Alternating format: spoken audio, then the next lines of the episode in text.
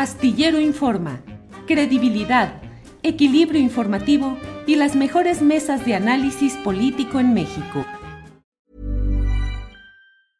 I'm Sandra, and I'm just the professional your small business was looking for. But you didn't hire me because you didn't use LinkedIn jobs. LinkedIn has professionals you can't find anywhere else, including those who aren't actively looking for a new job but might be open to the perfect role, like me.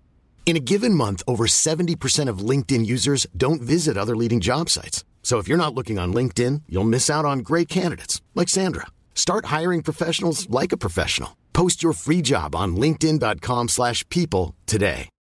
Millions of people have lost weight with personalized plans from Noom, like Evan, who can't stand salads and still lost 50 pounds. Salads generally for most people are the easy button, right?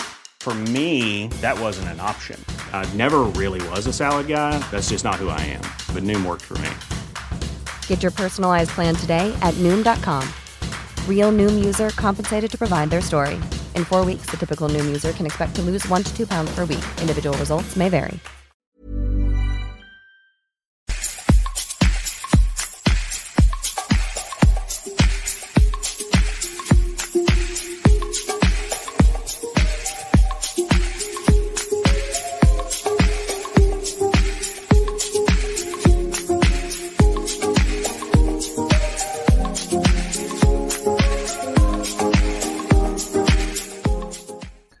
La una de la tarde, la una de la tarde en punto, en este jueves 13 de enero de 2022, cuando tenemos la gran satisfacción de saludarle y de compartir con usted la información, el análisis, la mesa de periodismo de análisis que tendremos hoy con Víctor Ronquillo, con Guadalupe Correa Cabrera y con eh, Ricardo Ravelo. Hay mucha información interesante en este día, pero mire, me parece que dentro de lo más relevante de esta ocasión está todo lo relacionado con la respuesta que ha dado el gobierno federal a la solicitud del Instituto Nacional Electoral en el sentido de que se proporcionaran eh, más recursos para la realización del ejercicio de revocación del mandato presidencial. Es algo en lo cual hay una respuesta específica ya del gobierno federal. Y mire, para no darle vueltas al asunto, aquí tenemos una selección que nos ha hecho Adriana Buentello de los principales eh, aspectos de lo que hoy se dijo en la conferencia mañanera de prensa. Andrés, por favor. Eh, aplicar el nuevo tabulador de sueldos y salarios para, servicio, para servidores públicos de mando y enlace, es decir, la, la, parte eh, superior suprimir pagos para los seguros de gastos médicos mayores y de separación individualizado de mandos medios y superiores, así como eh, diversos ajustes en el gasto de operación, de acuerdo a los criterios eh, de la ley de austeridad. El INE actualmente cuenta con dos fideicomisos públicos, donde él es el fideicomitente, el dueño de ese dinero. Entonces, el primer fondo es el fondo para atender el pasivo laboral del Instituto Nacional Electoral. Cuenta con un saldo disponible al 30 de septiembre de 534 millones. El fideicomiso Fondo para el Cumplimiento del Programa de Infraestructura Inmobiliaria y para la Atención Ciudadana y Mejoramiento de Módulos del Instituto Nacional Electoral cuenta con 826 millones de pesos al 30 de septiembre, dando un gran total de 1.360 millones de pesos. La disponibilidad total, de acuerdo a lo que acaba de comentar el secretario, en sueldos y salarios tendríamos un gran total de 719 millones de pesos, en gasto de operación 1.384 millones de pesos, en los fideicomisos que acabamos de comentar 869 millones de pesos, dando un esfuerzo de 2.972 millones de pesos. En el transcurso de hoy vamos a enviar una toda esta información, esta propuesta, este análisis al Instituto Nacional eh, Electoral para que eh, de manera, nosotros lo hacemos de manera respetuosa, pues ellos puedan revisar el ejercicio y tomar las medidas de austeridad relativas a garantizar la totalidad, eh, el ejercicio total de la revocación del mandato. Que el presupuesto público de la Federación pues está muy comprometido, hay que garantizar los programas sociales, hay que garantizar el gasto en salud, en gasto, el gasto en educación y eh, también que hemos analizado, este equipo de trabajo analizado de manera interna que no hay precedente en la historia de los presupuestos públicos de eh, que se le haya otorgado una ampliación presupuestal a los órganos autónomos. Bueno, pues esta ha sido la respuesta del gobierno federal que será entregada más tarde al Instituto Nacional Electoral. En el video que usted ha visto aparecieron Juan Pablo de Botón Falcón, quien es subsecretario de egresos de la Secretaría de Hacienda y Crédito Público. Luego apareció Talía Concepción Lagunes Aragón. Ella es oficial mayor de la propia Secretaría de Hacienda y Crédito Público y finalmente Adán Augusto López Hernández, el titular de la Secretaría de Gobernación. ¿Qué va a pasar? ¿Qué va a suceder? ¿Qué hará el Instituto Nacional Electoral? ¿Puede salir adelante con el ejercicio revocatorio de esta manera? Eh, ¿Qué es lo que se tendrá que reducir, acoplar o ajustar? En fin, eh, para comentar sobre esta información que apenas ha surgido esta mañana, falta desde luego pues la determinación colegiada que tome el Consejo General del INE cuando tenga la respuesta oficial, pero para adelantar eh, pues las primeras impresiones y las primeras consecuencias que pueden avisorarse de este tema, es que hoy tenemos aquí, y lo saludo con gusto, a Martín Faz Mora, consejero del Instituto Nacional Electoral. Martín, buenas tardes. Hola Julio, buenas tardes. Un gusto saludarte a ti y a tu auditorio. Gracias Martín. Pues con la novedad, no tan novedosa creo yo, de que siempre no hubo más dinero para el revocatorio. ¿Cuál es tu primera impresión, Martín? A ver, creo que lo primero que hay que señalar con toda claridad es que esta no es la respuesta oficial. ¿Qué, qué quiero decir con esto? Quiero decir que este es un ejercicio que, incluso ellos mismos han reconocido, pues es un ejercicio, pues vamos a señalarlo oficioso, de, un, algunas ideas que tienen, pero estrictamente hablando, esta no es la respuesta que le fue eh, exigida por eh, la resolución del pasado 30 de diciembre por el tribunal.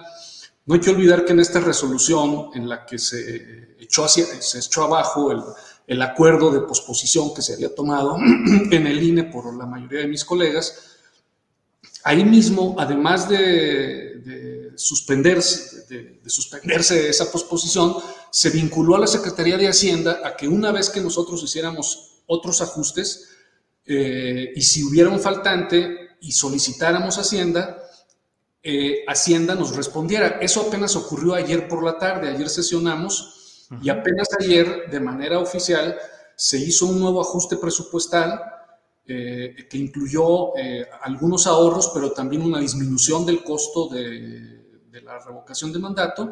Y por lo tanto, hoy, a las, uh, un poquito antes de las 10 de la mañana, se hizo llegar de manera oficial la solicitud de Hacienda sobre la que tiene que respondernos. Entonces, sí, sí de entrada me gustaría señalar que, que esta no es la respuesta oficial. Sí, es, sin embargo, bueno, apunta el sentido de ese grupo de trabajo, falta la respuesta oficial motivada y fundada, pero yo creo que, bueno, ya es la postura del gobierno federal que habrá de expresar oficialmente más tarde, supongo, Martín. Pensaría, no, no sé, no creo que sea en el transcurso del día ni de mañana, yo creo que va a ser en el transcurso de los días, pero evidentemente creo que aquí hay una idea, inclusive eh, nos enteramos que la Secretaría de Hacienda eh, presentó un incidente de aclaración de sentencia al tribunal, mismo que fue desechado, porque el tribunal estableció que la sentencia era lo suficientemente clara. Es decir, en días pasados, eh, la Secretaría de Hacienda, eh, en atención a esa sentencia del 30 de diciembre, solicitó un incidente de declaración de sentencia porque en su opinión no, no quedaba claro a qué le estaba obligando el tribunal o a qué nos estaba obligando a nosotros también como INE cuando se refería a ajustes. Pero el tribunal desechó, consideró improcedente la solicitud de aclaración porque era lo suficientemente clara. Y tanto en esa, en esa solicitud de aclaración como en lo que hoy se señala, pues creo que se puede advertir en qué sentido podría venir una, una respuesta. Pero sí creo que para efectos de formalidad hay que señalar que lo que se dijo hoy en la mañanera no puede considerarse la respuesta oficial de la Secretaría de Hacienda a la resolución del tribunal. Martín Fazmora, esta postura del gobierno federal a la cual le falta darle esa tramitación formal de la que hablas y que hasta entonces será una verdad eh, formal del gobierno federal, pero bueno, apunta claramente a lo que se ha hablado durante mucho tiempo, que es que el gobierno federal considera que no debe erogar más dinero para este ejercicio revocatorio y que el INE debe de realizar ajustes, ahorros y demás suficientes para realizar este proyecto. Mm, de formalizarse esta postura del gobierno federal, que conforme a lo que se ha visto a lo largo de la historia, pues de esta administración y otras anteriores, pues suele ser la postura política que se va a sostener, ¿qué consecuencias va a tener o podría tener en la operatividad de este ejercicio revocatorio? ¿Menos casillas, menos puntualidad y precisión en los resultados?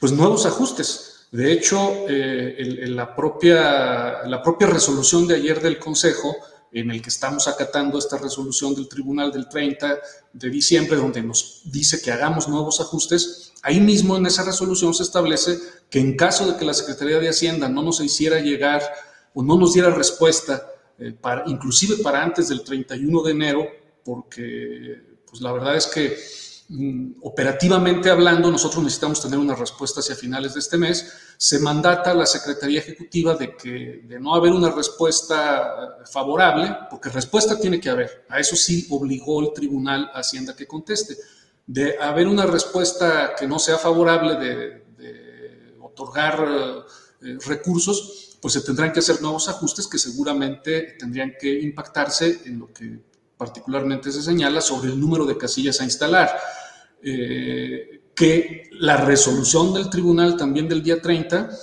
eh, establece que el INE tiene que hacer los ajustes tanto presupuestales como operativos para eh, ajustarse al presupuesto disponible, de tal manera que atendiendo esa resolución judicial y también en espera, no hay que olvidar también, Julio, que se interpuso una controversia constitucional que está pendiente en la Suprema Corte de Justicia, que también va en el mismo sentido. Habría que ver también si la Suprema Corte de Justicia da una respuesta, pero a final de cuentas, si Hacienda eh, deniega esta solicitud de manera fundada y motivada y de forma breve, pues tendremos que hacer ajustes que impactarán definitivamente en eh, la instalación de casillas pero eh, sin perder estándares o candados de control o de calidad que tienen que estar.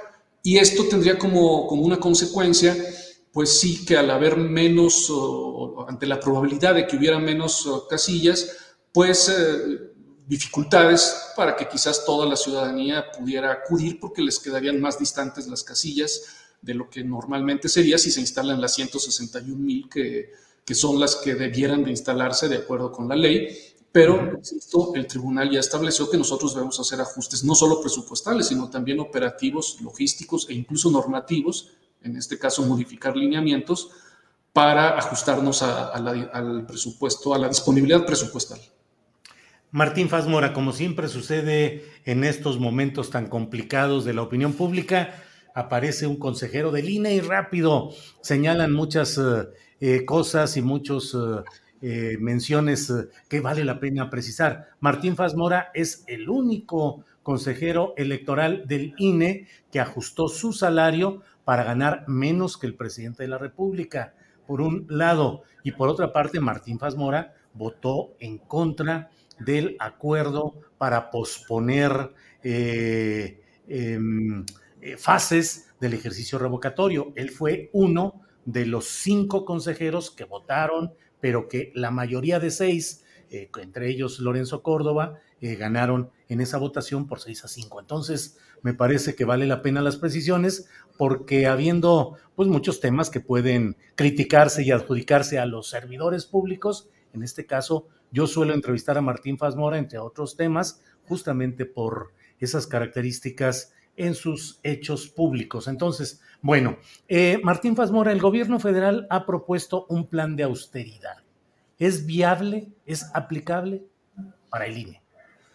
Pues tendríamos que analizarlo y ver cuáles son los fundamentos. Yo hasta ahorita lo único que conozco es eh, las declaraciones de la mañana y una presentación en PowerPoint de siete, eh, de siete diapositivas, no sé si todavía se utiliza ese nombre o que, es un nombre ya de, nuestras generaciones, pero bueno, siete láminas o siete diapositivas, al que yo creo que si eso es lo único que hay, pues yo creo que hay que hacer un análisis más a profundidad sobre la viabilidad eh, financiera de esto, ¿no? Eh, hay que ver también incluso legalmente si, si eso es posible. Eh, yo en todo caso esperaría a que se hiciera llegar esta propuesta que, insisto, es una, no es la respuesta oficial, es una respuesta pues oficiosa, vamos a decirlo de esa forma. Ellos mismos lo han dicho, ¿no? que, lo están haciendo un ejercicio y que en respeto a la autonomía nos lo hacen llegar. Eh, y por otro lado, después habrá que ver si, si, esto ya se convierte en la respuesta oficial. Habría que hacer todo, una, todo un análisis sobre la viabilidad administrativa legal eh, de esto, ¿no? Porque ahí se habla de, una serie de, eh, de, seguros que, bueno, habría que ver cuál es el impacto que esto tendría en, el personal operativo eh, y habría que analizar también hasta qué punto eh, esto no significaría una, afectar derechos laborales que existen al interior del instituto, que hay para, digamos, hay para mandos superiores, mandos medios y para técnicos operativos. Entonces, habría que hacer un análisis al respecto. Ahora, lo que sí te puedo decir es que una reestructuración administrativa, pues tampoco se puede hacer de la noche a la mañana y aquí estamos ante un evento de la revocación de mandato que es en 90 días y que implica una preparación ya inmediata porque a partir de los primeros días de febrero nuestros capacitadores asistentes deben ser contratados y deben de ir a hacer un trabajo de campo. Entonces, eh, yo creo que eh, lo que nos pueda presentar de ese ejercicio de autoridad, sin duda habrá que analizarlo y habrá que, que estudiarlo, pero ahorita lo que se requiere es una respuesta para un evento que tenemos eh, a la vuelta de la esquina y que no se organiza en dos días y que esos dos meses, porque solo febrero y marzo son los meses en los que hay que desplegar todo un trabajo de campo, eh, pues son inminentes y, y, aún así son muy cortos para una revocación de mandato. No hay que olvidar que cuando hay una elección a nivel nacional, con un despliegue nacional, se cuenta incluso con seis meses de preparación, ahora en cambio es en dos meses. Eh, ninguna reestructuración administrativa de, ningún lugar se puede hacer de un día para otro ni en dos meses. Yo creo que también ese es otro elemento que hay que considerar más allá de las propuestas y qué tan a profundidad sean estas. Martín, ¿crees que el ejercicio revocatorio de mandato presidencial se convirtió en un campo de batalla en el cual el objetivo es retirar de la presidencia del Consejo General a Lorenzo Córdoba? Es un campo de batalla, sin duda. No ha habido casi ningún acuerdo que hayamos tomado al respecto que no haya sido, eh, que, no se haya, que no haya sido impugnado y que no se haya acudido al tribunal. Pues prácticamente todos, desde la emisión de los lineamientos, luego después esta posposición que yo no acompañé, como, como ya lo, lo señalaste, pero no ha habido eh, asunto que no se haya convertido en, un campo de batalla. Si tiene un destino específico, particular, que tenga que ver con lo que tú señalas, lo ignoro, pero sin duda que tiene efectos, porque pues de hecho es un tema que, ha estado en el centro del debate, eh, eh, digamos, este tema entre, entre las propuestas y contrapropuestas que hay, y, sin duda creo que, va a tener algún efecto de carácter político. No hay que olvidar también que pues hay, está puesta sobre la mesa de la opinión pública una reforma electoral que aunque en un primer momento se había anunciado para el primer periodo de sesiones del, del Congreso, no se hizo y se ha dicho insistentemente que se realizaría eh, en el segundo semestre de este año, al término de eh, los procesos electorales de, los seis estados, que es en junio, y de la revocación del mandato. Entonces, sin duda todo esto tiene un, impacto en la opinión pública que creo que sí tiene, que puede seguramente tener alguna intencionalidad respecto de una reforma electoral que sería puesta sobre la mesa eh, hacia finales, bueno, en el segundo semestre de este año. Una reforma electoral que, como ha sucedido en otras ocasiones, podría implicar la limitación o la ampliación del periodo de quien esté como consejero presidente, en este caso Lorenzo Córdoba. Pues depende en qué términos lo quieran decir. Hay un nombramiento concreto, específico, con fecha de inicio y con fecha de término, no solamente de la presidencia, sino de cada uno de los 11 consejeros que estamos, incluyendo los cuatro últimos que llegamos. Hay una fecha muy precisa de, llegada y de salida. En todo caso, habría que ver eh, cuál, es, eh, cuál es la forma concreta de esa, de esa reforma que eh, no hay que olvidar, y yo creo que lo señalé en algún momento en, en otra de las ocasiones en que estuvimos platicando, Julio, que el tamaño del INE hoy en día tiene que ver con todas las atribuciones que se le han tenido que dar al INE a lo largo de la construcción de este modelo electoral que lleva varias décadas. De tal manera que el tamaño del INE pues tiene que ver con, con, las atribuciones legales que se le dan. Por ejemplo, otra de las cosas que ha sido puesta sobre la opinión pública hace poco es pues, que, que se pagan rentas oye, pues necesitamos instalar por ley obligatoriamente 300 oficinas permanentes en los 300 distritos electorales, 32 oficinas permanentes en las juntas locales, 800 eh, módulos de atención ciudadana. Eh, porque son los que se ocupan. Y bueno, evidentemente pues, se tiene que rentar, como renta, como renta el gobierno federal, como rentan los gobiernos estatales, como renta la Suprema Corte de Justicia de la Nación, como renta la Fiscalía, como decir, eh, el, el, tamaño del INE hoy día tiene que ver con las atribuciones que se le han dado, que son atribuciones que órganos electorales de, otros, de otras latitudes no tienen, como por ejemplo fiscalizar eh, en, otros, en otros países fiscalizan órganos uh, de fiscalización del Estado y no órganos especializados como la Unidad Técnica de Fiscalización del INE. O, por ejemplo, los tiempos en radio y televisión del Estado, el INE los maneja también durante los periodos electorales. Eh, Luego también hay toda una área de, quejas y denuncias que, por ejemplo, en otros países los órganos administrativos no atienden quejas y denuncias, los atienden directamente los órganos jurisdiccionales, incluso ni siquiera organismos jurisdiccionales especializados. Aquí hay órganos judiciales especializados en materia electoral. Entonces, evidentemente que eh, una reforma electoral eh, que le, si le quita atribuciones al INE, evidentemente que eso tendría un impacto administrativo.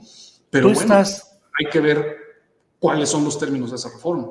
Martín, tú estás a favor de una reforma electoral que modifique radicalmente la operación del INE y de sus uh, vertientes estatales?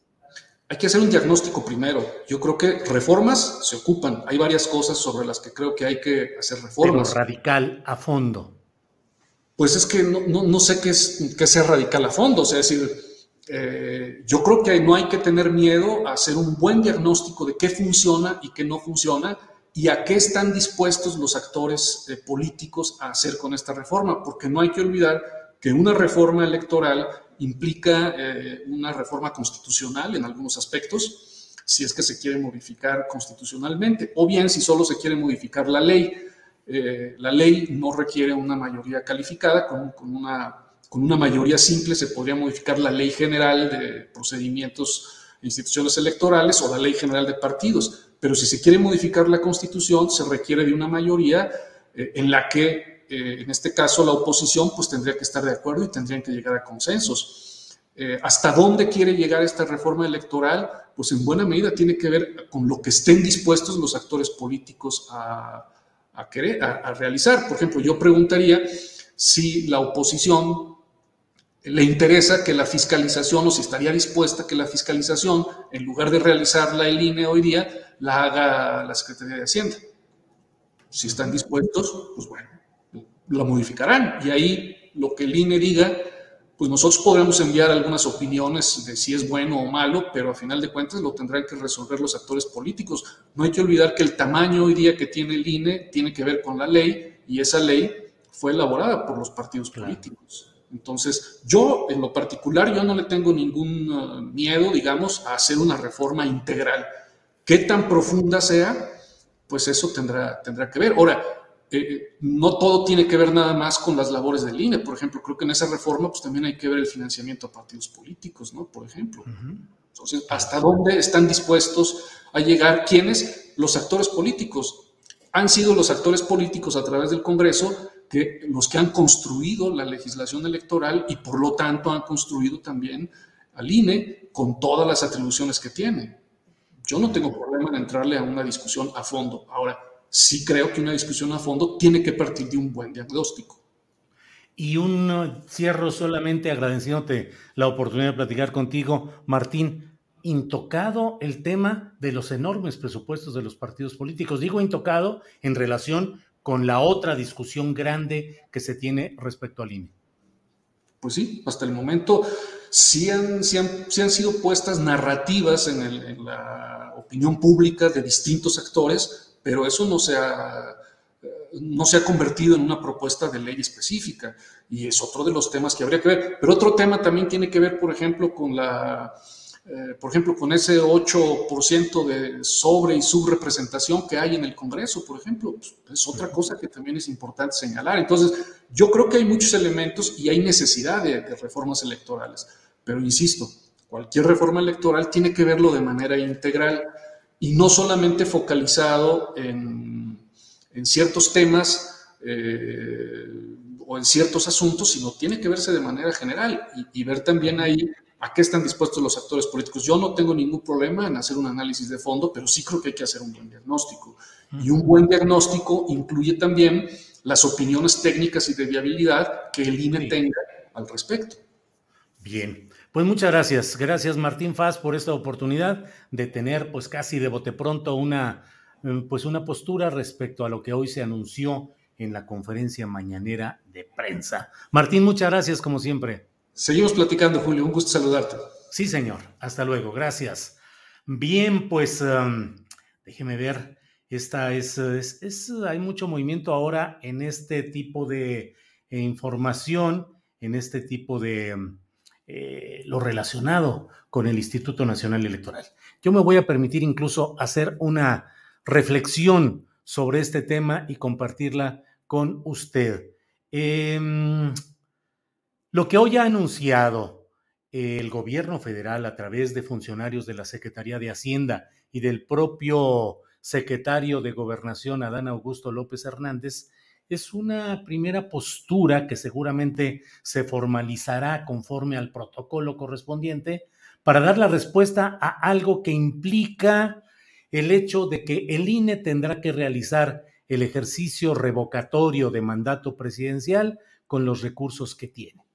Hace días entrevisté al consejero presidente del Instituto Nacional Electoral, Lorenzo Córdoba, y entre otros temas eh, le dije yo que me parecía que políticamente había resultado derrotado él y la corriente que votó con él eh, para suspender o posponer ciertas fases organizativas de ese ejercicio revocatorio, le dije que lo habían derrotado, que era una derrota política, y él, eh, dando una abundancia de datos, de contexto y de puntos de vista, entre otras cosas, dijo que si alguien quería ver esto como una derrota, pues que adelante, pero que él lo veía como una derrota eh, con sabor de oro, con olor de oro, es decir, una derrota dorada. Eh, pues, creo que es en esa entrevista terminamos en este tema en el cual yo le planteé que ya veríamos cuál era la respuesta de la Secretaría de Hacienda del gobierno federal para valorar si había sido una derrota o no. El gobierno federal se mantiene en la postura original. No hay más dinero ni puede haber más dinero para el INE y el INE tiene que hacer ahorros, recortes, austeridad para que de su propio presupuesto pueda cumplir con estas funciones o con esta tarea que es el ejercicio revocatorio presidencial.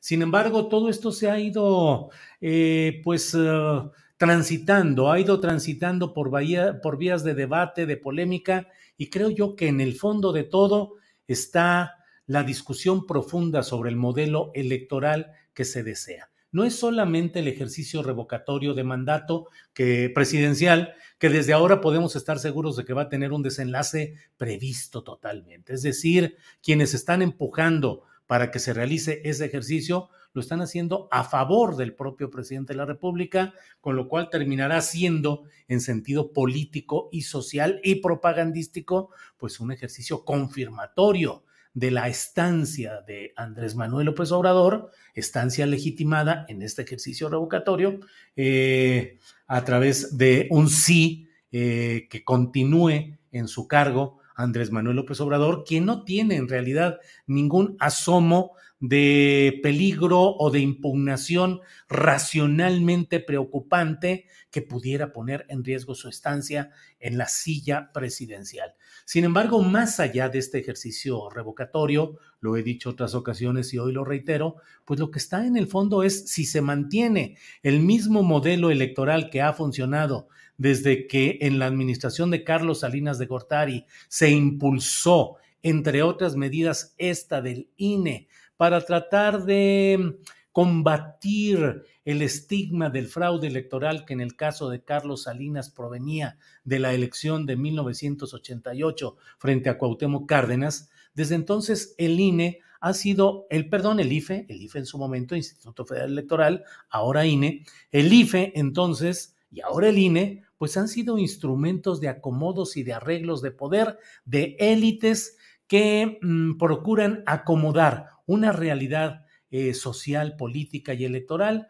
a ciertas circunstancias de validaciones jurídicas y de una legitimidad, pues en muchos casos forzada.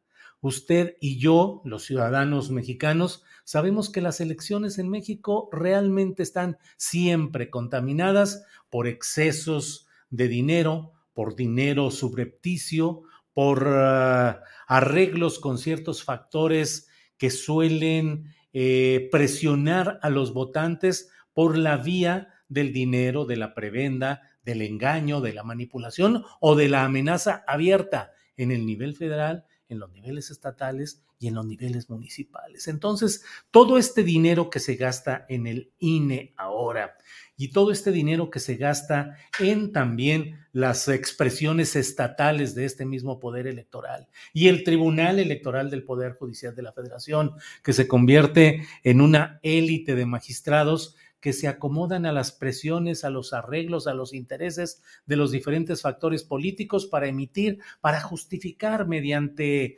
eh, eh muy elaboradas eh, disertaciones jurídicas para tratar de validar y acomodarse a lo que se necesita políticamente.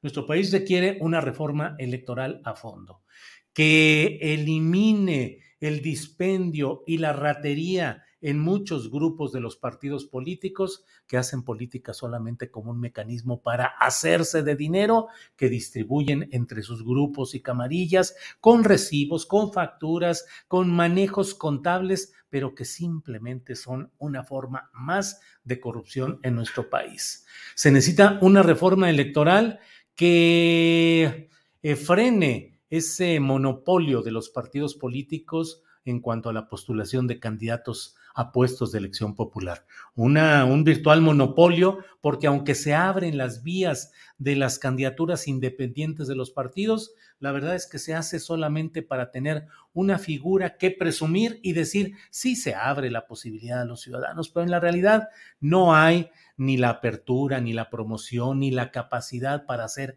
este tipo de impulso de candidaturas independientes que recordemos que en casos como el de Chile han sido vías muy importantes para que muchos segmentos de ciudadanos que no militan en ciertos partidos, que rechazan a los partidos o que están a favor de ciertas posturas de los partidos, pero quieren postularse como candidatos independientes de ellos, en Chile lograron tener una textura, un poder y una fuerza que van modulando y cambiando el rostro institucional, político, electoral y social y económico de aquella nación sudamericana. Pero en México no tenemos realmente nada de estas cosas. Somos eh, rehenes de los arreglos de cúpulas que deciden a quiénes postular y qué dinero utilizar para las campañas, para las promociones. El exceso de dinero ha sido uno de los mecanismos corruptores de la vida política y electoral mexicanas.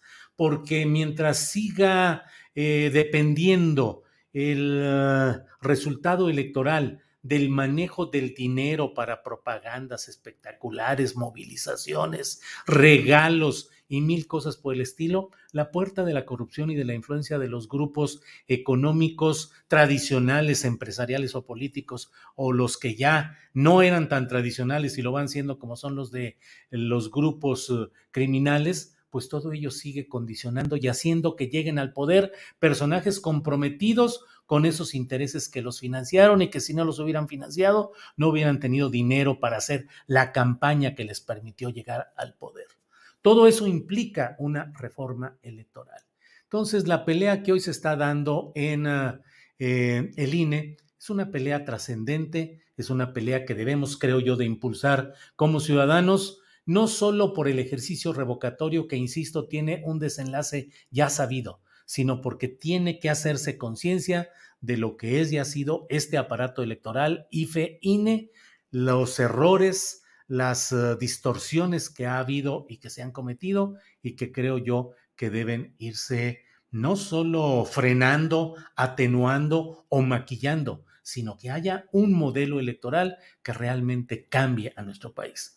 Debo decir, por último, que si esto va a depender solo de la visión también del partido hoy dominante, Morena, y para acomodarse a las necesidades políticas de Morena y sus aliados, tampoco se va a avanzar mucho. Se necesita una participación ciudadana y se necesita una visión eh, de estadista en quienes hoy tienen el poder político principal para que pueda haber un cambio profundo, trascendente en este terreno.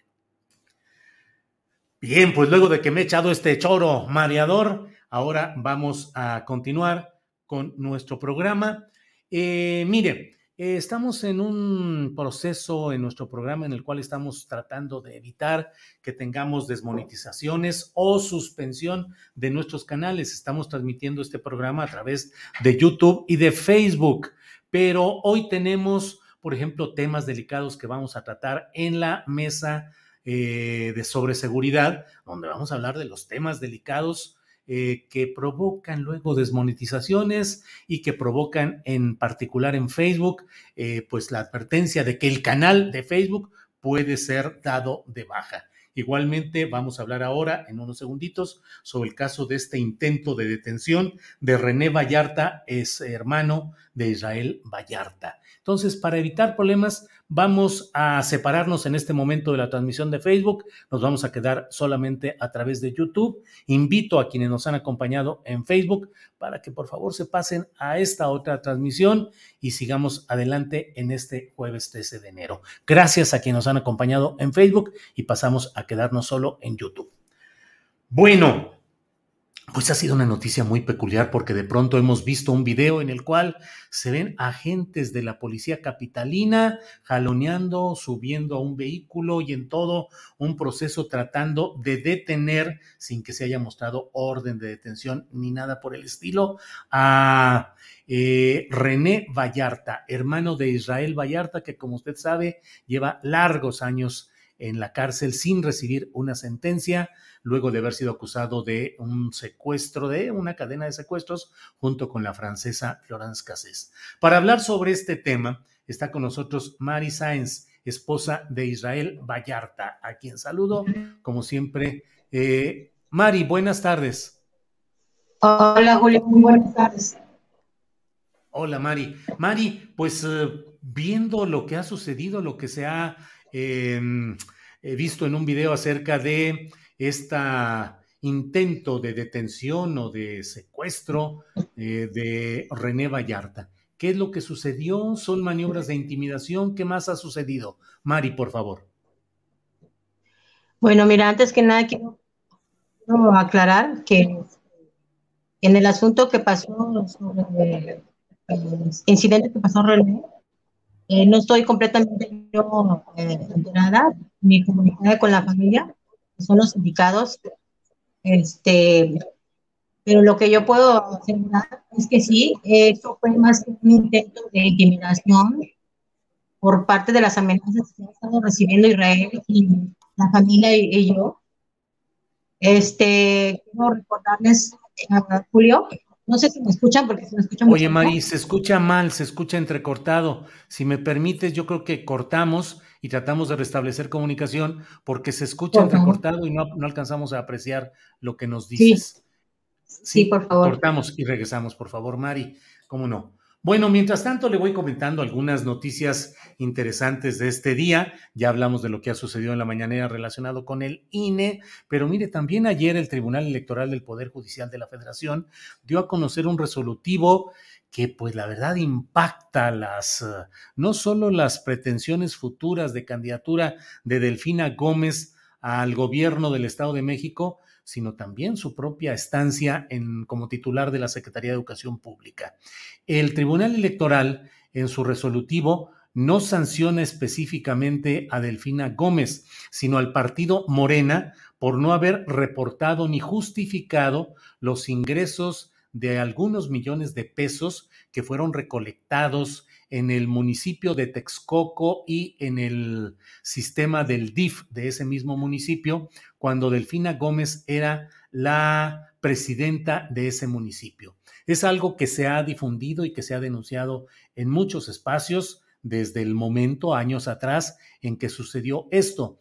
Eh, yo mismo, en la columna astillero que se publica en la jornada, he dedicado varias columnas en ocasiones anteriores a relatar este tema que implica el haberle descontado el 10% de su salario a trabajadores de ese municipio de Texcoco, los cuales luego el Tribunal Electoral ha indagado y ha llegado a la conclusión de que sirvieron para promociones partidistas de Morena. Es uh, una fórmula que debo decir que no solo se practica en varios ámbitos de Morena, sino en varios partidos, en todos los partidos, donde quienes llegan a eh, puestos públicos desde altos, medianos niveles hasta los trabajadores eh, con ingreso básico, pues se les suele pedir que aporten a la causa, que ayuden a que siga en el poder ese grupo, dando un porcentaje de su dinero que se maneja pues de una manera absoluta discrecional. Creo que este tema de la resolución del Tribunal Electoral eh, impacta eh, pues esas pretensiones de Delfina Gómez de ser candidata por segunda ocasión al gobierno del Estado de México.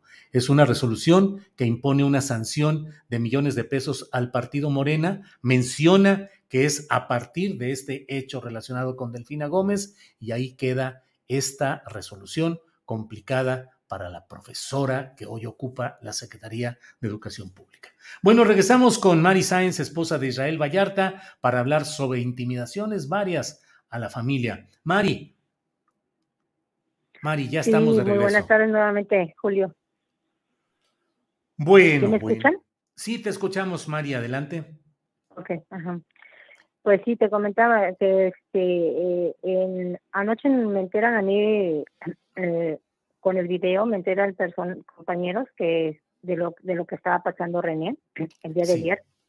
Este, pues yo le comentaba aquí a Adriana que pues aquí respecto, creo que ya habló el abogado, el abogado de René, este, hablando sobre los puntos que, que quisieron, para nos, para mí, quisieron levantarlo, quisieron intimidarlo, ya que quiero eh, recordarles que meses y meses y meses he estado denunciando tanto Israel y yo intimidaciones, amenazas y pues una de las cosas que también quedaron en, en, en, silencio, en un total silencio, una, una grave violación que cometieron con nosotros en el plantón, Julio, en el plantón, porque desde ahí fue una fuerte amenaza que si seguíamos con el caso de Israel nos iban a desaparecer y tenían nuestros contactos, nuestros, nuestras familias. Eran Israel por parte del ex director, el, el, director del penal, que es hermano del que la tuvo este, torturando en Michoacán. Ese, lo, lo hemos denunciado y denunciado de mil maneras y eh, hemos este, también cuando estuvimos en el plantón muchas intimidaciones, amenazas con fotografías a sujetos eh, mostramos a, a, personal del gobierno central, Adriana Contreras, a todos ellos, y nada más, o sea, nada más nos escuchaban, pero no hacían nada. Tengo documentos, Julio, donde hemos denunciado también eh, eh, esos hechos de violación del 14 de, de, septiembre que estuvimos en la fiscalía restregando a ahí en la fiscalía las pruebas que no le han sido válidas a Israel sobre la carpeta tan mencionada de la chica Valeria en, en las conferencias mañaneras entonces, porque no hay argumentos sobre esas, ahí en la fiscalía sobre ese tema, pero sí sobre las, sobre supuestamente las dos víctimas vigentes del caso del montaje. y pues es irrelevante todo lo que nos dijeron ahí. Yo llevé testigos, gracias a Dios, y entonces ahí desde el día 10 surgieron amenazas que se nos iba a llevar madres. Así, ahí lo pueden buscar ustedes en mis redes sociales porque se subieron videos. Este, ese día estuvo ahí prensa y, y también el hackeo y posible espionaje en nuestros aparatos celulares. O sea, desde ahí hemos estado denunciando y, y yo lo único que quiero confirmarles a las autoridades, al mismo presidente López Obrador, que lo he dicho de muchas maneras, los hemos quejado de muchas maneras, que pongan atención a este, a este caso, que han querido callarnos, han querido eh, eh, las intimidación y amenazas, y ya es justo que dejen en paz a la familia, este Julio, eh, este, y, y, yo me entero de esta situación y obviamente que veo la desesperación de Israel eh, en que está en un estado de indefensión, no van, ya no, o sea, no sé qué está pasando, ni siquiera su abogado defensor, eh, yo sé que él no tiene nada que ver al abogado, pero lo están sometiendo o, o no sé qué está pasando, pero ni siquiera tiene la presencia por derecho del abogado defensor este, yo he ido a, petición de Israel a buscar ahí a la Defensoría Pública eh, este, que hagan caso a la petición que él ha, hecho muchas ocasiones, eh, que eh, quiere que les entreguen sus copias para él tener la, pues la oportunidad de, buscar su defensa este, por derecho. Y, nada, Julio, no ha pasado nada. He metido, hemos metido escritos de petición para una reunión con el nuevo secretario. No ha habido ninguna respuesta, ni con el maestro Alejandro Encinas o sea, con nadie, con nadie. Y pues las veces que se me han atendido es porque yo he estado dando, dando lata, yendo yo a las oficinas y sí me atienden, pero no es la atención que queremos, queremos una respuesta pronta, ¿sí? Y que se le dé la, la, este, la, la prontitud al caso de Israel y que dejen de estarnos intimidando y amenazando. Esto que pasó con René fue un acto tan directo como lo, como lo hicieron con nosotros en el plantón. Mira, en octubre eh, se acercó conmigo ahí en los arcos una persona de seguridad pública anónima y me dijo, no paren de denunciar porque, miren, nosotros tuvimos ese día en, cuando, cuando lo desalojaron del, del plantón y dice, y ya sé que nos van a agarrar a varios de como chivos, dice, pero no deje, dijo, porque esto fue una orden extrajudicial, porque está, esto fue directamente contra ustedes porque estaban haciendo mucho ruido por el caso Vallarta.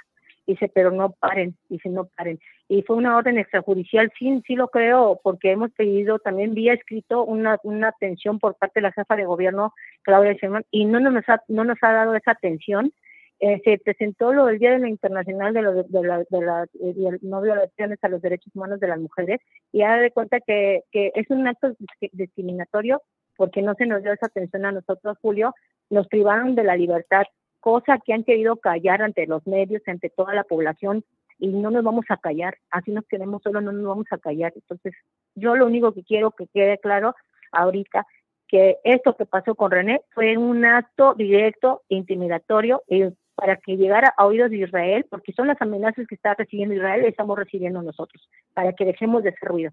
¿sí? Eso es lo que es, y yo lo, yo lo, lo afirmo y lo confirmo. Entonces sí pedimos que nos den respuesta, no solamente de esta, de esta, de esto, sino también lo de la denuncia que estamos llevando a cabo con pruebas, con pruebas, ya que también este, solicitamos las cámaras a, tiempo y a modo de ese día del desalojo y de la privación de la libertad de, de, que, que, fuimos este, eh, víctimas el día 14 y el 15 de septiembre este, de ahí del Zócalo de la Ciudad de México. no solamente eso, este, mande. Sí, Mari, pareciera que personajes, intereses, grupos siguen incrustados en eh, el ámbito de la Procuración de Justicia, ahora Fiscalía, de los poderes judiciales, de los poderes políticos, eh, grupos e intereses del pasado que se manifiestan en cosas como la de ayer, que parece increíble que agentes del gobierno capitalino hayan eh, pretendido eh, secuestrar a René Vallarta y las intimidaciones y amenazas que mencionas en el caso de la protesta y solidaridad con Israel Vallarta que tú realizas. siguen incrustados. También por los mismos personajes de seguridad. Sí, ¿Qué es lo que tú ves ahí? También por lo mismo seguridad. ¿Perdón? Sí, ¿qué es lo que ves ahí? ¿Ves a los mismos personajes e intereses y grupos? Sí, sí, sí, sí, es la misma, es lo mismo, el mismo modus operandi, pero que, este, y lo denuncié, hay evidencias, hay videos, hay denuncias, lo hay este evidencia eh, eh, creo que fueron los de la octava que tuvieron este, grabaron esa evidencia de, de esa vez de que denuncié el espionaje. Eh, ahora Julio eh, cuál es el interés de si supuestamente retirarnos del, del, del zócalo por qué el interés de robarnos todos los celulares a todos y aparte robarnos documentos, copias de documentos que yo, que han de haber creído que eran los que yo presenté en la fiscalía el día 14. ¿Por qué el interés y por qué el interés de, de borrar todo el historial desde las nubes? ¿Quién tiene ese derecho, ese, ese poder? ¿Sí? Ahora, aquí yo quiero afirmar y asegurar, eh, Cárdenas Palomino sigue teniendo privilegios ahí en el altiplano, y no lo digo yo, me lo me enteran por, por, por personal anónimo, custodios que tienen el, no tienen cámara o sea, tienen, tienen cuatro asesores. ¿Por qué no investigan eso? Siguen habiendo incrustados en, en, en las instituciones, llámese de, Poder Judicial y llámese de Gobierno Federal, porque lo hemos denunciado, porque por eso nos han estado callando, querido callar. este, se lo hemos dicho a la, a la Fiscalía, ¿sí? Aquí hay personal, hay familiares, hay, hay cercanos a García Luna, digo, perdón, a Cárdenas Palomino, ahí en la Fiscalía. ¿Sí? Hemos solicitado también vía escrito la petición de audiencia para que nos den la respuesta sobre todos estos actos intimidatorios y, y, y, y falta también de, al derecho de Israel de, de, petición de este para que nos para que se le dé eh, las medidas cautelares tanto a su familia como a, a, a nosotros a él ¿sí? Eso queda más que claro que quieren que llegue al oído, a oídos de Israel, porque lo, lo, han hecho de mil maneras, de mil maneras, este Julio, y lo he denunciado. He tratado de llegar a, a este a, a, Encinas, hemos ido allá afuera de la, de la de gobernación, no nos atienden, nos ignoran. Entonces yo ya no voy a callar, no nos vamos a callar porque es una vida, es, son vidas las que estamos en, las que están en riesgo y no van a, no, no, no van a hacer, no van a empezar a actuar como ahorita que tuvo que la, la fortuna René de poner cámaras, de, de que uh -huh. hayan cámaras para que pudiera ser él, él, si no le hubieran sembrado otro otro montaje, sí. porque esa es la amenaza, esa es la amenaza, Julio, se llevaron este, nuestros celulares, eh, este información de familias, de amigos, o sea, no quieren hacer otra Wallace, actuar con los mismos amigos para organizar otra banda. ¿sí? Híjole, lo, he, pues, lo hemos denunciado vía escrito. Tengo sí. documentos que lo avalan tengo documentos. Entonces, esto es más que un, otra prueba más de una, una, un, una, un fallido este, eh, operativo que, que, quisieron hacer contra René, contra la familia de, de para que llegara sí. a oídos de Israel, obviamente. Claro. Sí. Mari, pues estamos aquí siempre atentos a tu voz, a la voz de quienes están denunciando este tipo de irregularidades, de amenazas, de intimidaciones, y por esta ocasión, pues te agradezco la posibilidad de estar en contacto por contigo. Por favor, Julio, por favor, yo quiero que llegue el presidente, que llegue el presidente y la jefa de gobierno. ¿Cuántas veces tenemos que estar yendo a rogarles con escrito para que nos den el derecho del artículo 8? El artículo 8 del derecho a la, a la contestación de la petición. ¿Cuánto tiempo? Uh -huh. Ya no queremos que se estén dando informes a modo queremos que, que, se, que se resuelva ya la situación de Israel pronta y que dejen en paz a la familia. Ustedes no saben. Yo estuve varias veces ahí en el taller de René. Ustedes lo saben, ahí participan hasta su esposa, sus hijos, uh -huh. todos participan ahí en, en, en, el, trabajando en el taller. Uh -huh. Son una familia normal, o sea, ¿por qué, vienen, ¿por qué siguen fregando? ¿Por qué? Sí. ¿Por qué quieren sacrificar a, a, a unos cul fabricados culpables para cubrir a toda la bola de ministerios públicos, todos los que están en, implicados en, en, en, en esos hechos de fabricación, no solamente en el caso de Israel, vean duda razonable, ahí está más que más que claro todo lo que está pasando con el caso de Israel, el caso Wallace, caso eh, otros casos, y no sí. pueden sacrificar a unos a unos pocos para cubrirse ellos, Julio. Esto es, es indignante, es indignante.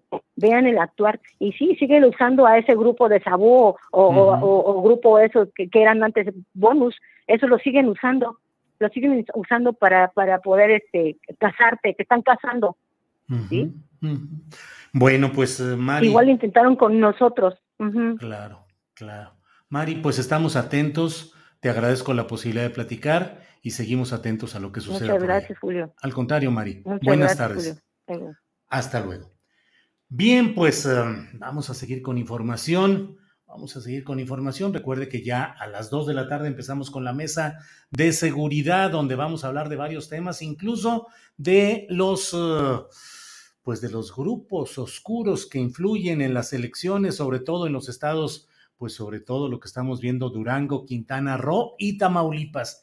¿Y cómo va Tamaulipas? Bueno, para eso tenemos la voz de Carlos Manuel Juárez, periodista de Tamaulipas y director del portal Elefante Blanco. Carlos Manuel, buenas tardes. Hola Julio, buenas tardes.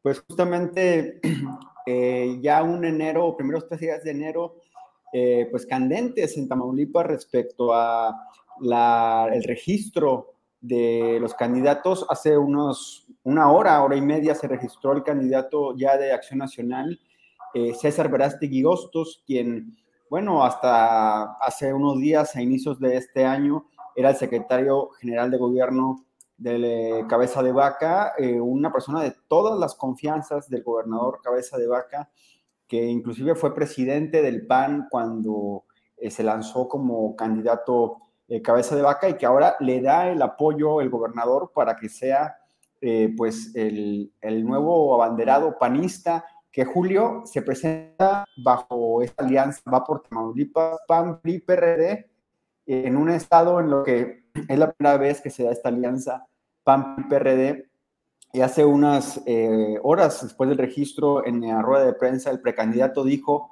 soy izquierdoso de, de centro y de derecha fue su declaración, fue su declaración que dio que, que él era izquierdoso y que dice que gobernar para él es hacer un traje a la medida para los diferentes sectores poblacionales. Dice, hay que dar subsidios para la gente que no tiene, hay que dar créditos para impulsar eh, la economía.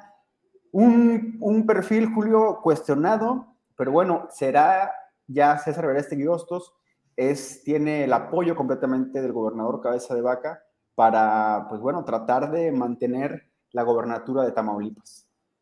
Híjole, Carlos Manuel, pues eh, eh, ya están planteados los eh, contrincantes principales. el candidato del gobernador saliente, García Cabeza de Vaca, y por parte de Morena, Américo Villarreal. Pero, ¿cómo van las cosas? ¿Ha habido inconformidades? ¿Qué pasó con Maki Ortiz? ¿Qué ha pasado con otros eh, grupos eh, ahí en los entretelones políticos de Tamaulipas, Carlos Manuel?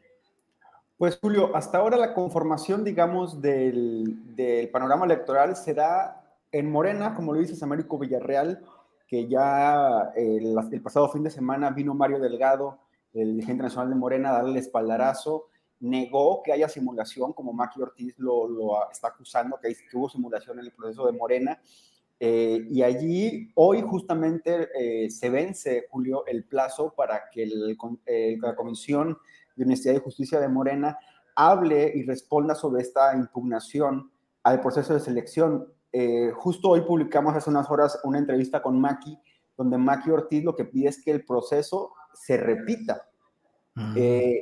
Entonces, bueno, veremos qué es lo que sucede. Y Maki es, ha sido muy enfática, dice que no se trata de que sea Américo, dice que se trata de que a ella, que recientemente se integró a Morena, ella fue por más de 20 años panista, dice que a ella le prometieron que iba a ser un proceso eh, de selección limpio, transparente y de acuerdo a lo que ella presentó en, su expediente, pues eh, presuntamente ya había un acuerdo previo desde el 21 de diciembre eh, un día antes de esta reunión nacional en Morena, en donde se transmitió las decisiones de cada, de cada una de las seis gobernaturas. Entonces veremos qué es lo que sucede en el caso de Morena. Eh, Mac inclusive dijo que eh, revisará lo que la comisión le entregue con, en su respuesta y que en caso de que no sea favorable, analizará si va a acudir al Tribunal Federal Electoral.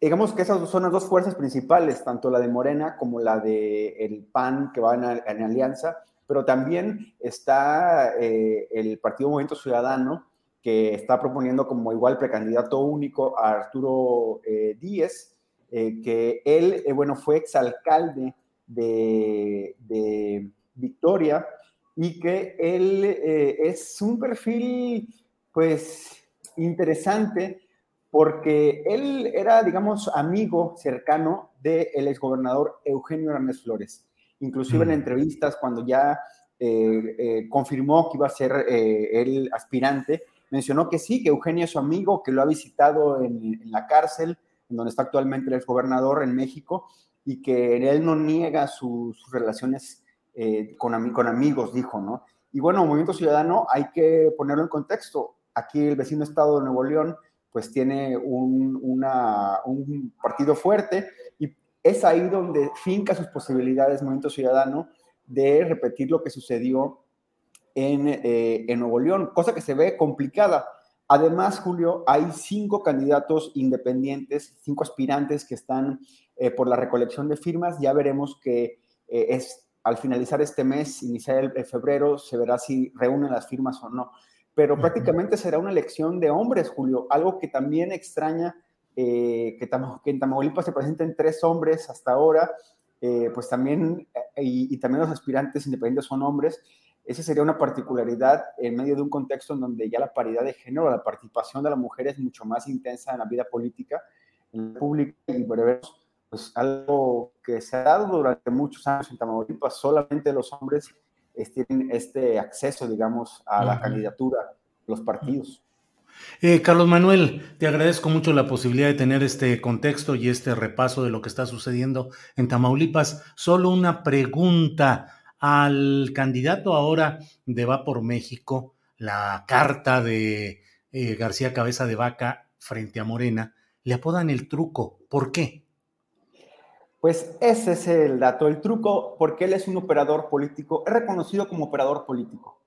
Y allí ah. dicen que él sabe hacer magia, sabe hacer trucos, sabe ah. hacer grandes eh, movilizaciones a la hora del día principal es ahí en donde el movimiento llamado Los Vientos del Cambio, encabezado por Cabeza de Vaca, pues tiene su, esperanza en que este personaje, César Vega Tibiostos, cuerpeado por el PRI, por viejos también líderes del PRI que, sabían muy, que saben muy bien de eso, de esos trucos, pues, pues eh, hacer lo que tengan que hacer eh, eh, para que el PAN se quede con la gobernatura. Ya hablaremos después, pero es un perfil, un perfil, un personaje muy cuestionado.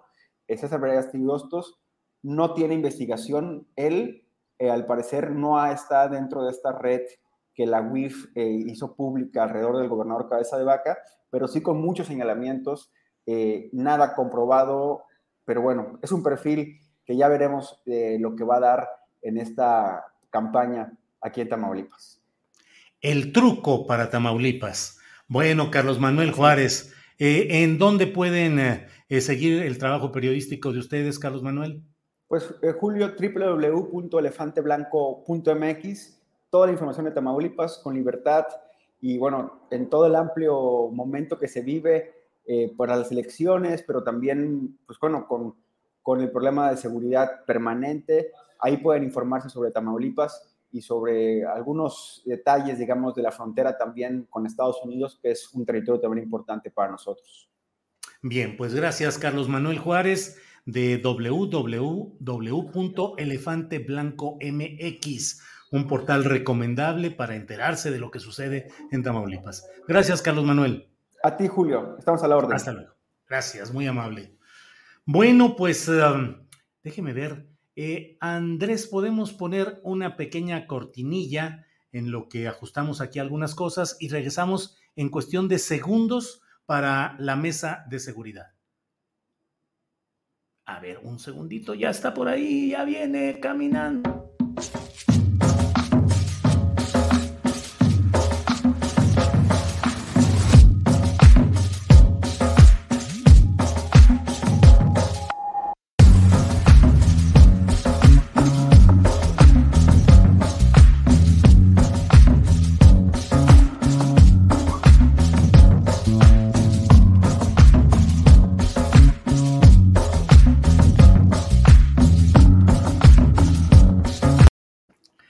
Las dos de la tarde con un minuto y ya estamos aquí en Astillero Informa, listos para la mesa de seguridad de este jueves 13 de enero. La magia hace que aparezcan ahí.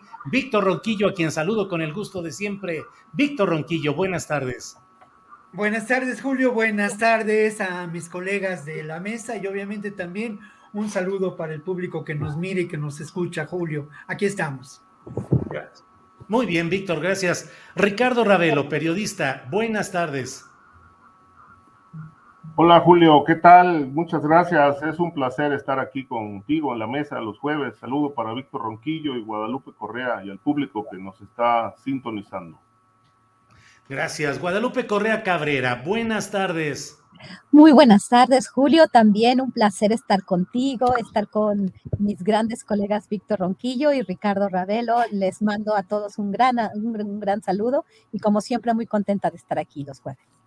Gracias, Guadalupe. Vamos empezando con Ricardo Ravelo. Ricardo, la figura de Alejandro Gertz Manero no deja de estar presente casi todos los días en el escenario político y judicial, no por razones positivas que mucho quisiéramos de que se avanzara en la procuración de justicia, sino por muchas broncas relacionadas a veces con litigios personales de él y con la morosidad institucional.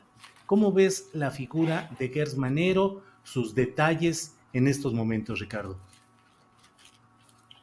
Pues muy cuestionado el fiscal precisamente por, por este estancamiento en la Procuración de Justicia. Eh, y, este tema que, bueno, ha resultado ser excepcional, yo no conozco en los últimos años, por decir algo, en los últimos 20, 25 años, no conozco ningún procurador como era antes, ahora fiscales, que haya estado tan, digamos, tan avasallado por la crítica, el cuestionamiento público, eh, metido en escándalos, eh, por litigios personales, donde afloran la danza de millonaria, eh, hasta hoy sin explicación por parte del fiscal. se quedó pendiente su comparecencia en el Senado de la República. Recuerdo que hubo ahí un acercamiento entre el fiscal y, el coordinador de Morena en, el Senado, Ricardo Monreal, para asistir a, dar un informe, a dar eh, explicación respecto de todos los señalamientos sobre pues, su, fortuna, eh, aquella, colección de autos, de más de 100 autos que adquirió. Este, hay una serie de polémicas que en realidad pues, este, están llamando mucho la atención eh, de algunos excesos del fiscal, eh, mientras que por otro lado, pues también se abrió la, se ha abierto el cuestionamiento hacia el, el principal funcionario en el tema de procuración de justicia por la falta de resultados en, en las investigaciones clave, ¿no? Creo que, creo que el caso Gers Manero está poniendo en evidencia que el combate a la corrupción pues no se está llevando a cabo tan a fondo como, como se ha dicho. Eh, hay casos muy pendientes todavía, los Oya, el caso de Juan Collado, el tema de los 43 estudiantes de Yotzinapa, extradiciones pendientes de, exfuncionarios eh, eh, que todavía no, no pueden ser traídos a México para ser juzgados. Creo que es una larga lista de pendientes de asuntos que están estancados a tres años de gobierno, que ponen en entredicho que realmente eh, el combate a la corrupción y, el, combate a la, injusticia, pues es, vaya, vaya a fondo y en serio. Lo que está sobresaliendo hoy en, general, pues no son los resultados, sino los escándalos. Me parece que es un mal signo este de, que el propio eh, funcionario responsable de procurar justicia pues esté siendo cuestionado incluso hasta por sus familiares políticos por una la muerte del hermano, eh, el encarcelamiento de la cuñada eh, aparentemente injusta y una danza millonaria que presuntamente está en paraísos fiscales que hasta hoy no tenemos una sola explicación del fiscal sobre el origen de esa fortuna que, bueno, se pone en duda y que ha levantado muchísima polémica y cuestionamiento que me parece que el fiscal debe, debe salir, dar la cara y explicar realmente de dónde obtuvo eh, esa cuantiosa fortuna, porque se ha cuestionado incluso que el hermano fallecido era, era, un, era una pieza clave en, en, el manejo de estos fondos. Se ha dicho también públicamente que era su testaferro y que de ahí se derivó el conflicto familiar, ¿no? Porque finalmente la familia política se ha negado a devolver presuntamente estos dineros a Gers Manero. Creo que esta polémica no se puede quedar ahí, este, solo en eso, sino se necesita una explicación puntual que hasta hoy el fiscal nos ha quedado a deber. Bien, Ricardo. Gracias. Eh, Guadalupe Correa Cabrera, ¿qué opinas de lo que sucede con el fiscal? Que, insisto, pareciera que son demasiados los asuntos personales en los que él tiene interés y que están en el centro de discusiones y de polémicas. Un hombre con una gran riqueza acumulada que al mismo tiempo implica intereses en controversia y al parecer, por lo que se ha ido viendo y conociendo, pues también la tentación de usar el poder de la FGR para incidir en esos asuntos de índole personal, más los problemas generales que deberían ser atendidos con rapidez y no lo son. ¿Qué opinas sobre el papel del fiscal Guadalupe?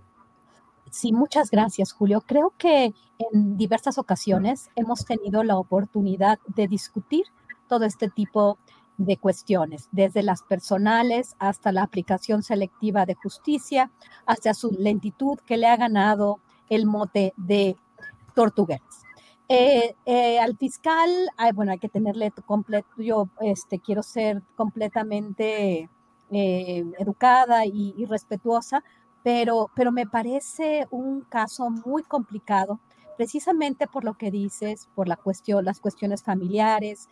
recordemos también su ingreso al SNI del CONACIT como nivel 3, cuando los académicos sabemos, ¿verdad? De acuerdo a su trabajo, de acuerdo a su trayectoria, ese señor no creo que pueda tener el tiempo para dedicarle a la publicación, a la dirección de tesis y al cumplimiento de los criterios que se requieren para llegar a un nivel tan alto del SNI, conociendo pues cómo mis colegas en México eh, luchan muy fuerte y aunque sean muy buenos investigadores, si no dirigen tesis, si, si no están dando clases y bueno, eh, conociendo la, trayectoria del actual fiscal, pues eso también nos, nos, este, nos, nos llena como de, como de dudas. Pero yo quiero tocar un tema eh, que, es mucho más actual, que también eh, abona a esta crítica, ¿no? Y como bien sabemos, en varias ocasiones el presidente de la República se ha manifestado en, apoyo al, al, fiscal general de la República, no obstante, estas, estos cuestionamientos y esta, pues digamos, actuación desafortunada este, en, en diferentes, desafortunada, lenta y no efectiva. En, en, un, en, un, en, un, tema que es muy importante. El caso más que ahorita me, me, llama más la atención y que también me ganó críticas por una parte muy complicada de la opinión pública por Twitter fue un, una crítica que hice a este nuevo tema sobre las órdenes de aprehensión libradas por la Fiscalía General de la República en relación al tema de Rápido y Furioso. ¿Qué fue lo que pasó? En primer lugar, voy a tratar de ser muy breve porque sé que no tenemos tanto tiempo, pero el tema de Rápido y Furioso fue un tema principalmente estadounidense, donde aparentemente no se le había dado notificación al gobierno de México sobre la operación de la ATF, la Agencia para el Alcohol, este, el Tabaco y las Armas de Fuego este, del Departamento de Justicia, esta investigación aparentemente fue encubierta y no se le avisó al gobierno de México. Después salieron otras, otro tipo de versiones. No he tenido obviamente el acceso a la documentación en la, con la cual se basó el fiscal para poder librar estas órdenes de aprehensión. En primer lugar, se acusaba que una de las armas de Rápido y Furioso mató, es bueno, se utilizó para matar por los Zetas a este, Jaime Zapata en, en San Luis Potosí. Jaime Zapata, un agente del CHESAI, que es finalmente parte del Departamento de Seguridad Nacional de los Estados Unidos, supuestamente fue atacado, agredido y, eh, e incluso este, asesinado por los Zetas, ¿ok? En este momento, estas órdenes de aprehensión se libran en contra de personajes como Genaro García Luna, este, el Chapo Guzmán, eh, uno de los principales eh, personas vinculadas a, Genaro García Luna y otras cuatro personas más. Este, creo que es este, Cárdenas Palomino, si no, si, no mal recuerdo, los tres nombres que conocemos bien. Este, ¿qué, qué, qué, qué significa esto? Cambia la perspectiva, cambia aquí todo, toda la historia y ahora Gertz, como ahora sí le está sentando muchos años, que no sé si vaya a, su, si no vaya a ser de cárcel a, a, los Oya como diciendo, ya me estoy apurando, ahora sí ya no soy tortuguerza, ahora sí ya soy, este, estoy haciendo las cosas como las debo hacer. Y de, y de alguna otra forma, a mí estas órdenes de aprehensión no me quedan claras, da una, la narrativa otro cambio muy importante. Ahora todo se trata de este, García Luna, eh, la fiscal, este, perdón, García Luna, el Chapo Guzmán, toda esta nueva, nueva serie, ¿no? Eh, incriminando y culpando a los, a los funcionarios de la administración de, de, Felipe Calderón, por supuesto, pero, pero esta, esta nueva narrativa donde todo se centra en México, ¿no? Cuando supuestamente la, la operación de Rápido y Furioso la hicieron en Estados Unidos, eh, como de alguna forma diciendo, pero miren, yo estoy haciendo esto después de tantos años, ¿no? Y, bueno, muy interesante cuando yo di una opinión sobre esto, este, pues viene una, una, serie, una andanada de, de agresiones, ¿no? Este, de unas de redes sociales que, que, pues siempre están a la defensa de la Fiscalía General de la República. Me parece muy interesante, creo que hay que seguir muy bien el caso de Rápido y Furioso y no dejarnos llevar por nuevas narrativas donde ponen en el centro a México en esta, en esta operación y en esta investigación, porque finalmente estamos abonando a la narrativa de Netflix, a la narrativa de los estadounidenses, donde todo tiene que ver con el Chapo Guzmán, con Genaro García Luna y donde los estadounidenses se lavan las manos y es donde se hace justicia. Creo que es eh, un tema que deberíamos de tocar eh, de una forma mucho más... Eh, eh, mucho más detallada, pero creo que van a salir muchos más datos y vamos a ver si el juicio a Genaro García realmente se hace o esto que está sucediendo eh, le, da a los Estados Unidos una herramienta para hacer lo mismo que se hizo con Cienfuegos, ¿no? Regresar, este, extraditar a estas personas, a esta papa caliente que les dejó la administración de Trump y que de alguna forma, si se hace una investigación más profunda,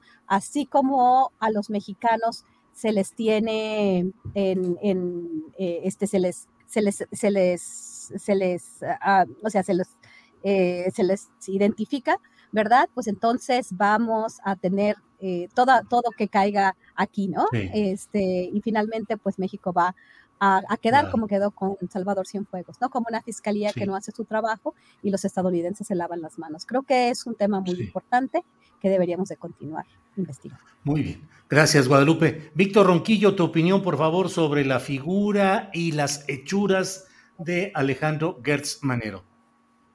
Bueno, yo confieso que cada vez que el presidente Andrés Manuel López Obrador dice que confía plenamente en Gertz Manero, a mí me sorprende mucho más. O sea, va aumentando mi sorpresa ante ello, ¿no? Y va aumentando por una parte por los antecedentes del propio Gertz Manero.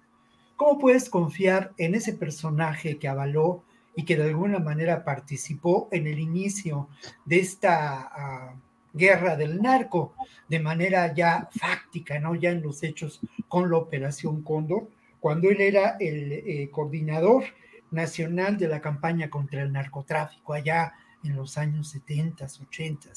¿Cómo puedes confiar también en quien fue pues el primer secretario de Seguridad Pública del gobierno de Vicente Fox? ¿Cómo se puede confiar desde eh, un gobierno que busca la transformación en diferentes ámbitos de la vida nacional sobre todo en el ámbito de la procuración de justicia, en el sistema político mexicano, en fin, en, eh, en, el combate a la corrupción, ¿cómo se puede confiar en un personaje que además, pues ha, como lo señalaba Ricardo Ravelo, ¿no? Ha acumulado una fortuna de la que no tenemos explicación. Pues es un buen emprendedor seguramente, ¿no? Ya ha tenido muy buenos socios. ¿Cómo se puede confiar también en este personaje?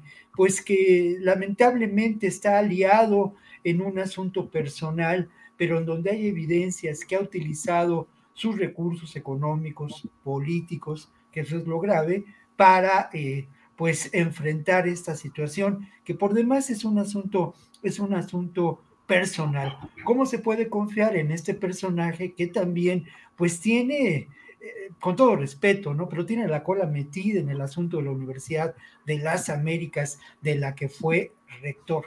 Me sorprende mucho.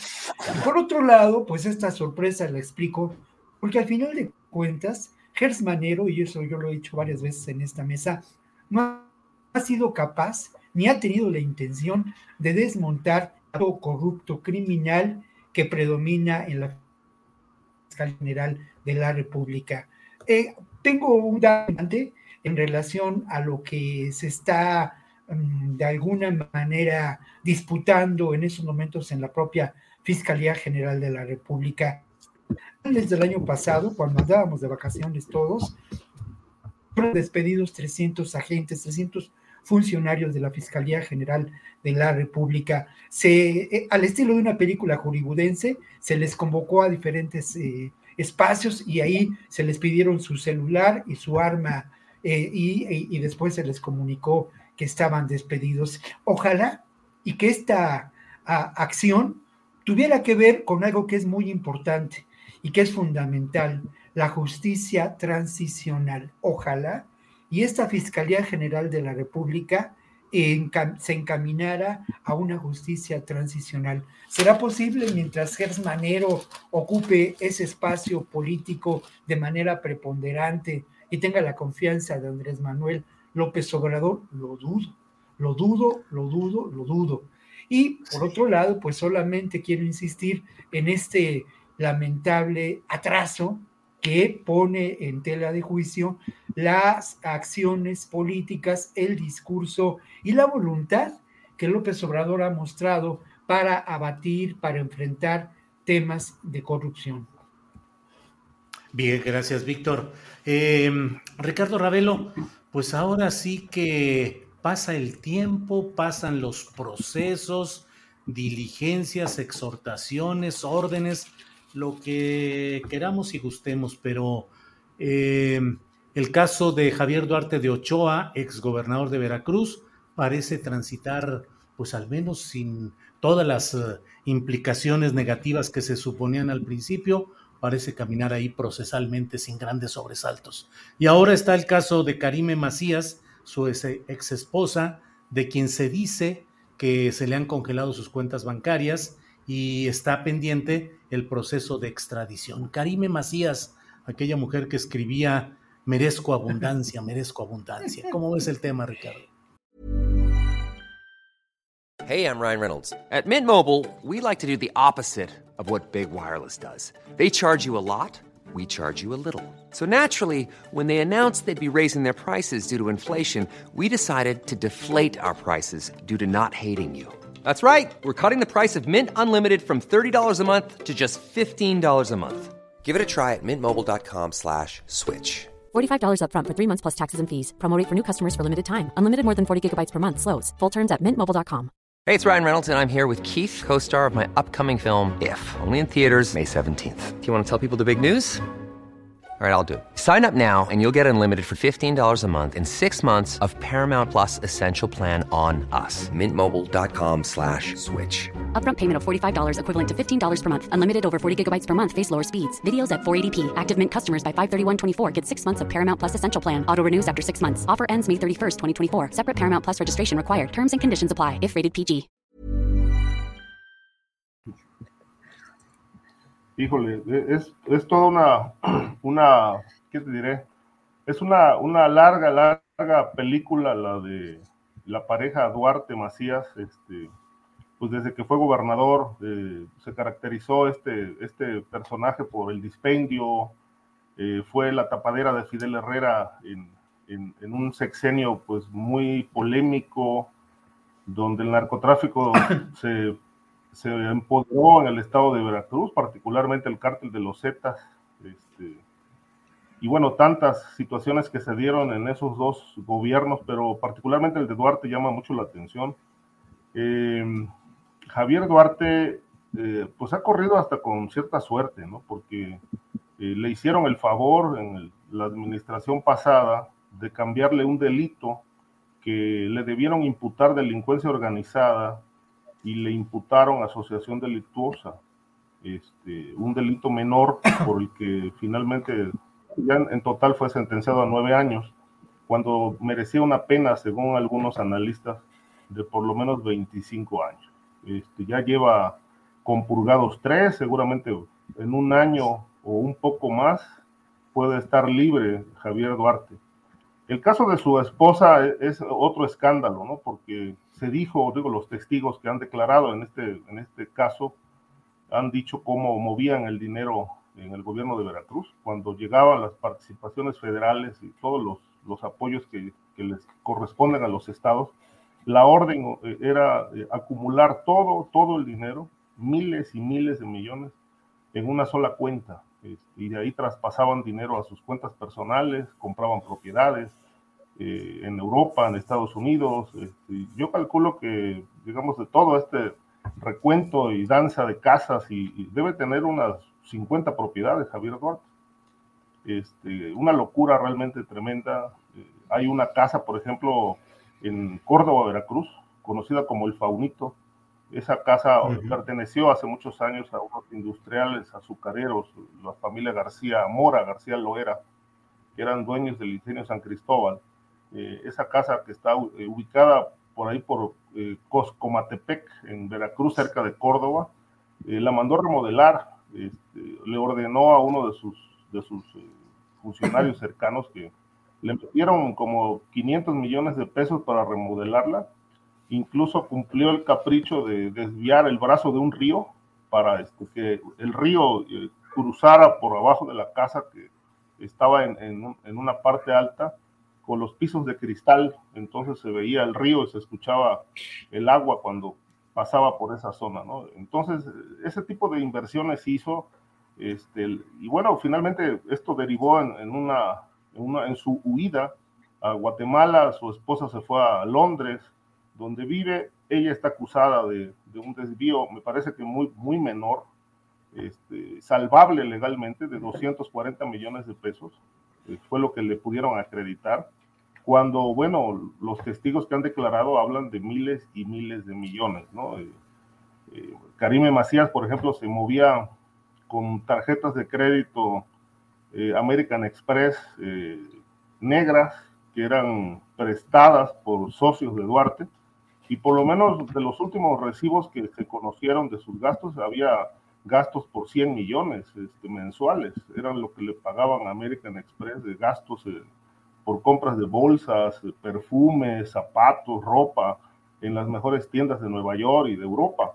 Este, eso gastaba, más o menos era el, el promedio que traía mensual este, una locura, ¿no? Que después pues se descubrió en, una bodega de Córdoba cuando encontraron aquello de merezco abundancia, ¿no? Este, un, escándalo tremendo. Eh, si extraditan a, a Karime Macías, eh, creo que es un tema que puede, puede librarse porque realmente fue una investigación eh, muy, muy limitada, donde solamente le pudieron acreditar un desvío en el DIF de 200 millones de pesos. Hoy, por ejemplo, sigue siendo un secreto eh, ¿dónde, dónde, están las propiedades que le incautaron, le a Javier Duarte.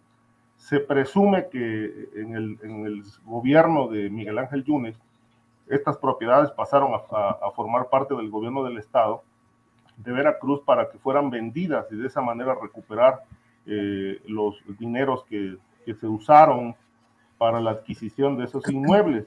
Pero hoy es un misterio.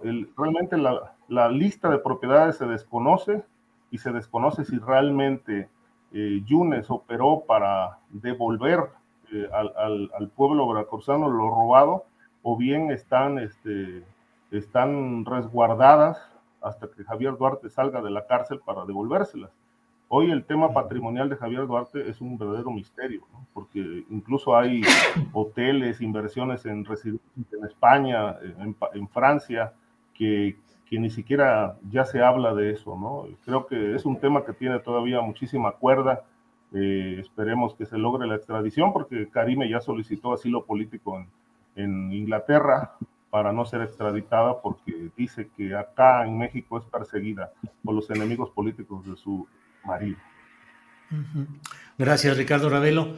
Eh, Guadalupe Correa Cabrera, ¿qué onda con Karime Macías y qué pasa con todos estos procesos? de ella y su ex esposo Javier Duarte de Ochoa, eh, pues en los que finalmente pareciera que no ve uno un ánimo verdadero de hacer justicia proporcional a los daños que cometieron y al enriquecimiento ilícito que, eh, del que se hicieron acreedores. ¿Qué opinas de todo esto, Guadalupe? Pues definitivamente, yo creo que el tema de Javier Duarte y Karime Macías o del el tema que nos abre esta discusión es, es bueno, la solicitud de, eh, este, o sea, de, ser eh, protegida por, por, otro país, eh, por Inglaterra, del asilo político. ¿Cómo es posible, no? Es que es una persona que eh, ella, que, bueno, pensaba que merecía abundancia y además de todo, ahora protección. Eh, creo que esto es un tema que va más allá de dos personajes, pues relativamente polémicos. Eh, más de 240 millones de, de, pesos es, es, demasiado si consideramos eh, la capacidad que tiene un mexicano regular. Y bueno, esto considerando todo lo que, lo que se ha dicho, todo lo que nos platicó Ricardo Ravelo con relación al caso muy particular de la cuestión patrimonial de Javier Duarte y Karime Macías.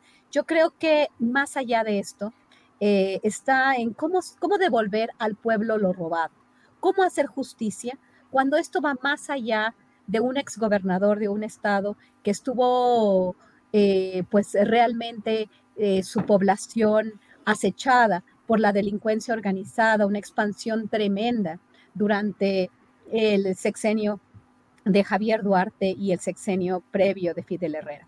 Eh, me parece un tema muy, muy relevante porque, porque esto nos remite a otros casos.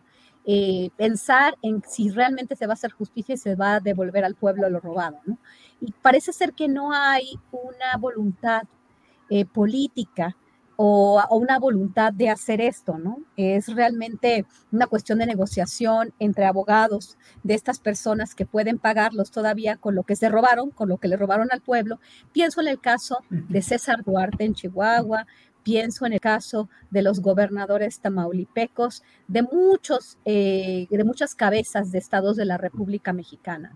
Y por eso quisiera hacer otra pequeña reflexión, porque creo que el análisis de Ricardo Ravelo con relación al tema de Karime Macías y con relación al, tema de, Javier Duarte fue muy completo. Pero pensando en este tema, quiero, quiero hacer una muy breve reflexión con relación al hecho de que eh, en muchas ocasiones, y esto lo dicen muchos los estadounidenses, los gobernadores reciben dinero del narcotráfico, protegen al narcotráfico a cambio de dinero, lo mismo que Genaro García Luna, y por eso está en los Estados Unidos por recibirle dinero al Chapo Guzmán.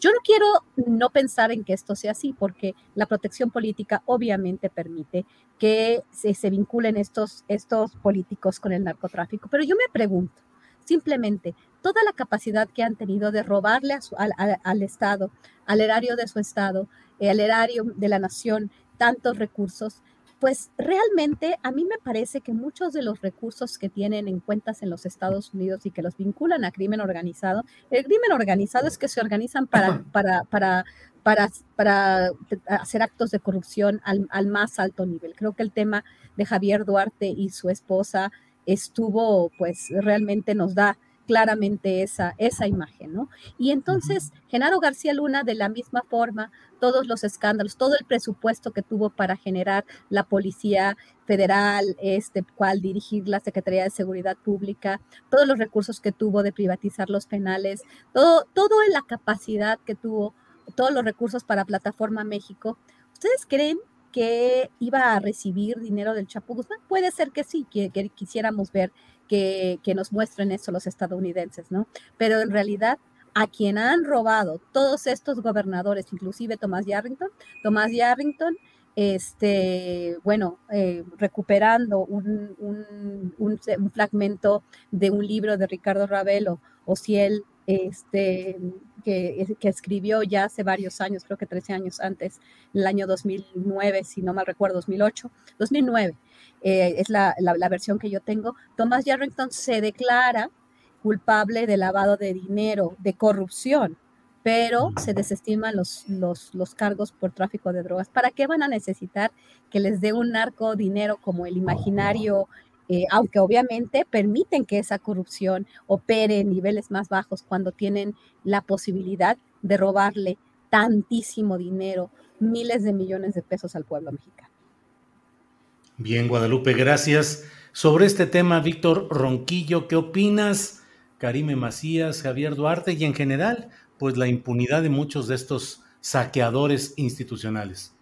Sí, yo creo que lo acabas, acabas de dar en el blanco y con una eh, digamos, es un dardo tirado justamente al centro y has dado en el blanco, ¿no? Saqueadores institucionales. Yo creo que esto nos remite, ya lo decía Guadalupe Correa, nos remite a cómo operó el Estado, las instituciones del Estado en función de la delincuencia, en, función de la acumulación de capital, en función del saqueo, en función de la corrupción y el uso de recursos de, de obras públicas en beneficio propio, en la construcción de verdaderos imperios criminales. Esto hay que mirarlo en relación a cómo se va construyendo ¿no? esta realidad política en nuestro país y cómo esta realidad política lamentablemente persiste hoy en día y ya hablaremos más adelante, se expresa de manera muy peligrosa de cara a las elecciones que se llevarán a cabo el próximo año. Yo quisiera también retomar parte de lo que han dicho mis colegas en relación a la afectación a las personas, ¿no?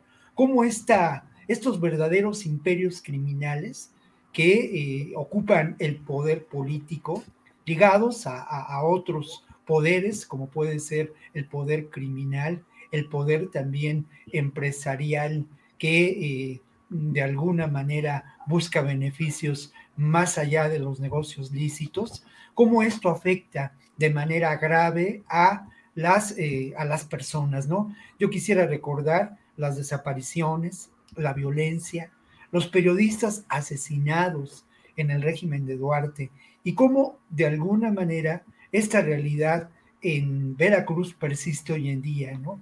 Y cómo este entorno de violencia que en este momento persiste, se da en nuestro país, tiene que ver con la construcción de estos imperios criminales. Lo otro que quisiera señalar es cómo Karime Macías pertenece a lo que mi maestro José Agustín llamó parte de la tragicomedia mexicana, no hay duda. Es un personaje perfecto de esta tragicomedia mexicana. Recordabas tú, Julio, eh, este, esta frase, ¿no? De merezco abundancia. Recordaba Ricardo esta bodega donde se encontraron obras de arte, donde la acumulación enfermiza, eh, eh, de verdad nos hace pensar en, problemas seriamente de, pues permítanme decirlo de una manera un tanto conservadora, ¿no? Pero de pérdida absoluta de valores, de degradación, de degradación social. Y bueno, para concluir, me parece como otro elemento de veras terrible, doloroso, el que en este momento esta persona esté buscando asilo político y se diga víctima de los enemigos políticos de su esposo, ¿no? Entre los que señala a Yunes, señala a Osorio Chong y señala a López Obrador.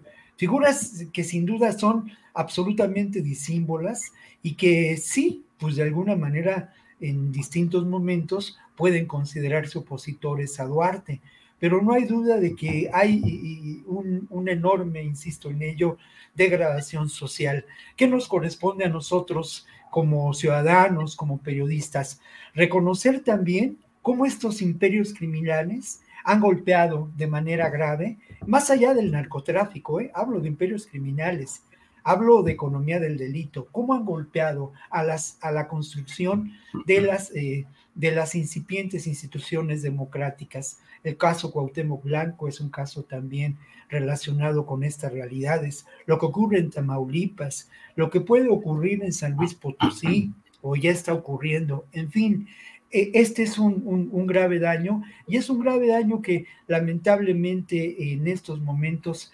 enfrenta al actual gobierno a un reto importantísimo, ¿no? Reconstituir las instituciones o construirlas o reconstruirlas, a fortalecer al verdadero Estado mexicano. Me parece que esto es eh, eh, el gran reto en lo que viene en el futuro del gobierno de López Obrador. Bien, Víctor, gracias. Eh, Ricardo Ravelo, aunque tenemos otros temas, quisiera pedirles a los tres su reflexión sobre algo que luego nos van a acusar de que solo estamos viendo hacia el pasado, hacia Fidel Herrera y Javier Duarte de Ochoa, y no hacia lo que sucede actualmente con el sucesor del propio eh, Duarte de Ochoa, que ha sido a nombre de Morena, Cuitláhuac García, con muchas complicaciones políticas últimamente por este conflicto por el delito de ultrajes a la autoridad, detención de seis jóvenes, la protesta de Ricardo Monreal, el encarcelamiento de el secretario técnico del Río Virgen, pero en general, Ricardo, el cambio de bandera política, es decir, la llegada de Morena al poder en Veracruz, ha significado un cambio en toda esa realidad tan complicada, acentuada sobre todo en las etapas de Fidel Herrera, de Javier Duarte y también en la etapa de, Alemán, eh, del gobernador Miguel Alemán. En fin, ¿cómo ves la actualidad de Veracruz, Ricardo? Sí, sí, Julio. mira, en realidad sí, no, es tanto mirar al pasado como decías, ¿no? Porque es un, es un, es un pasado bastante, bastante presente, ¿no? En nuestra realidad. Los casos de, Fidel Herrera, los casos de, Javier Duarte. Ahorita que mencionaba Víctor este asunto de los excesos, ¿no? De, aquello que se encontró en la bodega, por eso fue una de, la, una de tantas. Eh, yo recuerdo, porque bueno, eh, conocí mucha gente cercana a Duarte que me platicaban chismes, detalles. Por ejemplo, eh, em, me decían algo así como un dato ahí adicional para entrar al otro punto. Dicen, bueno, el, era tanto el exceso, dice que el, el, vino de mesa, el vino corriente en la Casa Veracruz era el Vega Sicilia, ¿no? el más caro. En aquel momento, no sé, costaba creo que como 200 o 300 mil pesos la botella.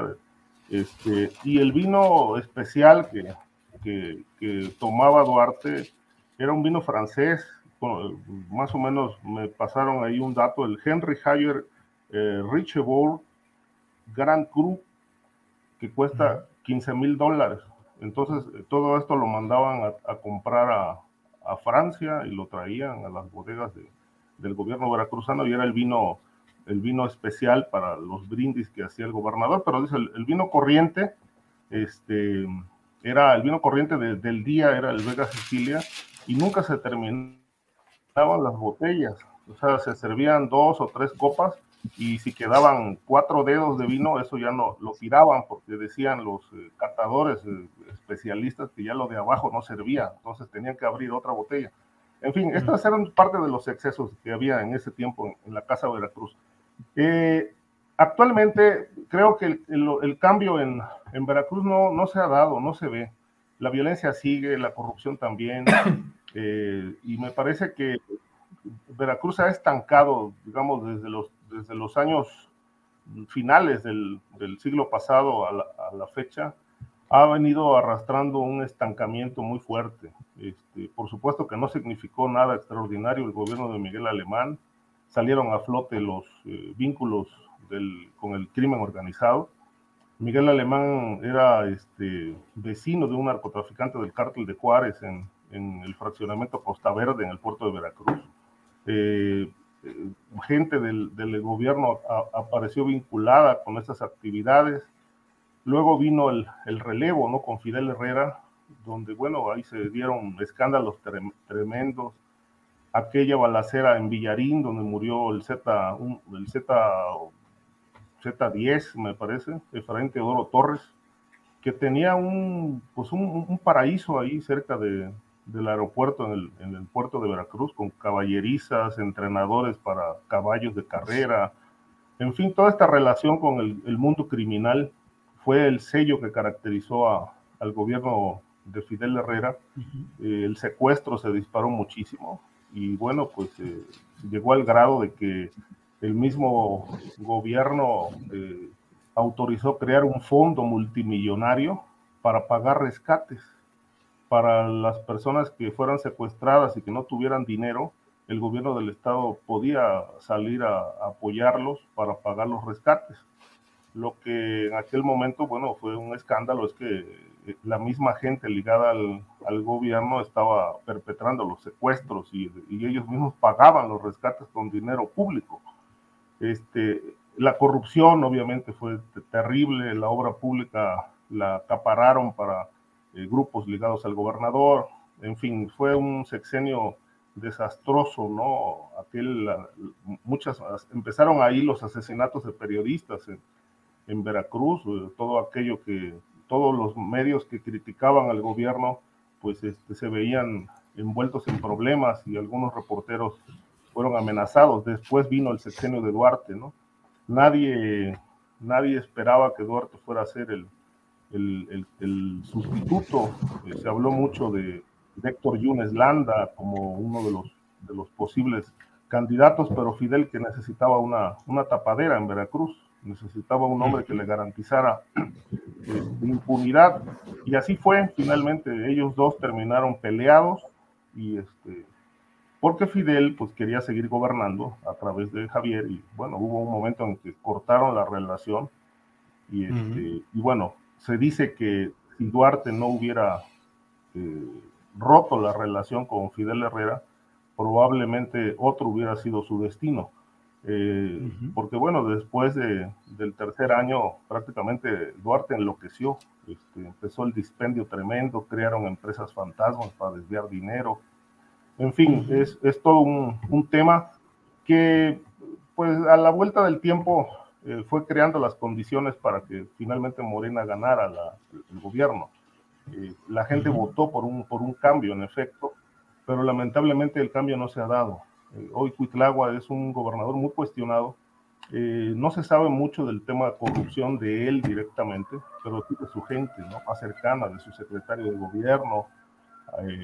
ahora en la elección pasada se le señaló mucho de ser una pieza clave de, operación allí presuntamente con crimen organizado para, para llevar al, al poder a, a una amplia lista de candidatos morenistas. Eh, muchas de estas elecciones fueron anuladas precisamente por, por la presencia de dinero sucio en las campañas que hoy está, se están dirimiendo en tribunales de alzada. Eh, me parece que el, el, cambio no se ha dado. Esta ley de ultrajes a la autoridad que se impuso en Veracruz, que bueno, afortunadamente ya el gobernador acaba de reconocer que va a enviar un, una iniciativa para derogarla, precisamente porque han, han caído en prisión muchísimas personas inocentes acusadas de este delito, que es precisamente lo que ha cuestionado Ricardo Monreal y que, bueno, fue el primer señalamiento hacia Cuitlagua que derivó en este conflicto político que hoy eh, ha escalado muchísimo, con, no solamente por las, los, eh, las detenciones presuntamente arbitrarias, sino ahora por el, la captura del operador político de, de Ricardo Monreal en el Senado acusado de un crimen de un candidato alcalde en el municipio de Cazones. Algo que pues hasta hoy no se ha podido acreditar, pero que sí es, ha, sido parte de esta polémica a la que se ha sumado eh, lamentablemente la, las masacres y las apariciones de cuerpos en, en varios puntos del estado. Gracias, Ricardo. Eh, Guadalupe Correa Cabrera, el Veracruz de hoy con el relevo de siglas con Morena, con Huitlagua García. ¿Cómo ves este Veracruz, Guadalupe? Tu micrófono, Guadalupe. Es un tema muy importante, Julio, porque de nuevo, refleja mucha de la crítica, refleja mucha de la conversación a nivel nacional. Eh, disculpa, que tenemos en la actualidad. ¿Por qué digo esto? Sí, eh, y creo que Ricardo Ravelo lo describió eh, bastante, bastante bien. Estamos hablando pues desde Miguel Alemán, pasando por Fidel Herrera, por los excesos de Fidel Herrera, después por Javier Duarte. ¿Qué pasa ahorita en Veracruz? ¿Qué pasa con Cuitlagua García Jiménez? Em, como bien lo menciona Ricardo, y sin querer disculpar al gobernador en lo que parece ser un estado pues todavía con problemas importantísimos sobre delincuencia organizada. Ahora no son los Zetas, ahora pareciera ser que son dos facciones internas dentro del cartel Jalisco Nueva Generación y bueno, y niveles de impunidad y de corrupción impresionantes. Solamente el día de ayer el gobernador declara que en un video que son asesinadas algunas personas, ellos son parte de la delincuencia organizada, que es un montaje. Este tipo de videos pues empiezan, eh, bueno, el estado de Veracruz es los estados pioneros de este tipo de videos, de este tipo de montajes. Recuerdo el tiempo de Javier Duarte y su relación con el gobierno de Felipe Calderón, el surgimiento de los matacetas y de alguna forma el surgimiento del cartel Jalisco Nueva Generación. Sin querer disculpar al actual gobierno de México o al actual gobernador de Veracruz, considerando todo el problema y todos los problemas que tú y que Ricardo este, mencionaron, es difícil eh, poder llegar a la paz o poder llegar a una situación distinta cuando todas las instituciones del Estado están vinculadas a actores corruptos, a actores relacionados con la delincuencia organizada de una forma o de otra. Entonces, sin querer justificar esto, simplemente quiero decir que esto es parte de todo un proceso de descomposición de las instituciones, de todo un proceso de, eh, de, regeneración, de extensión del crimen organizado, de transformación de la delincuencia organizada en el Estado y de la incapacidad, ¿por qué no?, de la actual administración. Eh, eso se dice también de la administración de Andrés Manuel López Obrador con relación al tema de la seguridad. Si bien no quisiera poner todo, toda la responsabilidad, pero ¿por qué? Porque es imposible ponerla en el actual gobierno del estado de Veracruz, el actual gobierno de México, pero sí creo que es un foco de atención, un punto clave que se tiene que considerar y, por ejemplo, en lugar de desestimar, eh, porque son autoridad, pero creo que estos son llamadas de atención muy importantes. Y quizás no solamente llamadas de atención, que quizás Cuitlagua García Ramírez pues tiene, utiliza eh, la justicia de una forma facciosa, pero bueno, vamos a ver cuáles son las, la capacidad que él tiene, quiénes son realmente las personas que están con él, qué, tan, qué, qué tanto es el grado de corrupción y qué tanto es capaz de controlar el tema de la seguridad en su país y qué tal si realmente está vinculado con este, este crimen organizado que participa en elecciones, porque se han dicho muchas cosas, no se han probado muchas otras, y pareciera ser que también la oposición le gusta mucho utilizar eh, oportunistas políticos. En el caso del senador Monreal y su, este, sus señalamientos con relación a lo que estaba pasando en Veracruz cuando también tuvo la oportunidad de hacer esto y de hacerlo de una forma más contundente en estados como Tamaulipas y no lo hizo, pues también nos pueden, nos, nos pueden hablar, ¿no? De que este tipo de temas no son necesariamente analizados ni son necesariamente señalados como se tiene que señalar, sino más bien por oportunistas políticos, ¿no? Y por el otro lado, la oposición que utiliza este argumento, es que todos son iguales, mira, no han podido hacer esto, no han podido hacer el otro, sin reconocer que el nivel de descomposición al que hemos llegado en el país en el tema de seguridad, eh, pues lo, lo generaron realmente las personas, los políticos y los regímenes a los que ellos apoyaron, ¿no? Yo creo que sí, también hay que reconocer que no han dado el ancho estas autoridades y que probablemente en el caso de Veracruz vamos a empezar a, a, darnos cuenta de más cosas. En este momento quisiera este, pues mantenerme a la expectativa y ver qué, qué realmente es lo que va a pasar con la derogación de esa ley, ¿no? Este, que, que, ha, que ha, desencadenado, pues, este, pues, injusticias y personas que han estado presas por cualquier cosa que, que, que, se le ocurra a la autoridad. Y bueno, este, pues estaremos muy pendientes, pero pareciera ser que de alguna forma la crítica es seguimos con problemas muy importantes, el crimen organizado sigue operando en estos estados y sea como sea, sean grupos criminales paramilitares, sea la oposición desestabilizando, sea lo que sea, no se ha podido poner eh, el país y los estados en, en, paz, no se ha podido lograr una estabilidad. Y bueno, vamos a ver qué, qué se sigue desencadenando en el estado de Veracruz, pero sí es muy complicada la situación que se ve en este momento, ¿no? Y bueno, seguiremos viendo y seguiremos analizando el desarrollo de estos eventos. Muy bien, Guadalupe, muchas gracias. Víctor Ronquillo, sobre Veracruz actual, Cuitláhuac García y la comparación con lo que sucedía antes y lo que sucede ahora. Por favor, Víctor. Mira, hay dos temas que yo quisiera poner sobre la mesa, ¿no? Uno tiene que ver con el asunto político y cómo eh, este, este, la captura, la detención, la acusación en contra de José Manuel del Río Virgen eh, por un homicidio de tintes políticos eh, llevó a distintos pronunciamientos, ¿no? Eso es lo primero que hay que mencionar. Aquí me parece que hay mucho mar de fondo. no, por una parte no hemos conocido ningún elemento, no hay información, por lo menos en los medios, tampoco información oficial por parte de la Fiscalía de la de la Fiscalía del Estado de Veracruz en términos de qué elementos de prueba se consideraron para dictarle auto de formal prisión a este operador político de Monreal.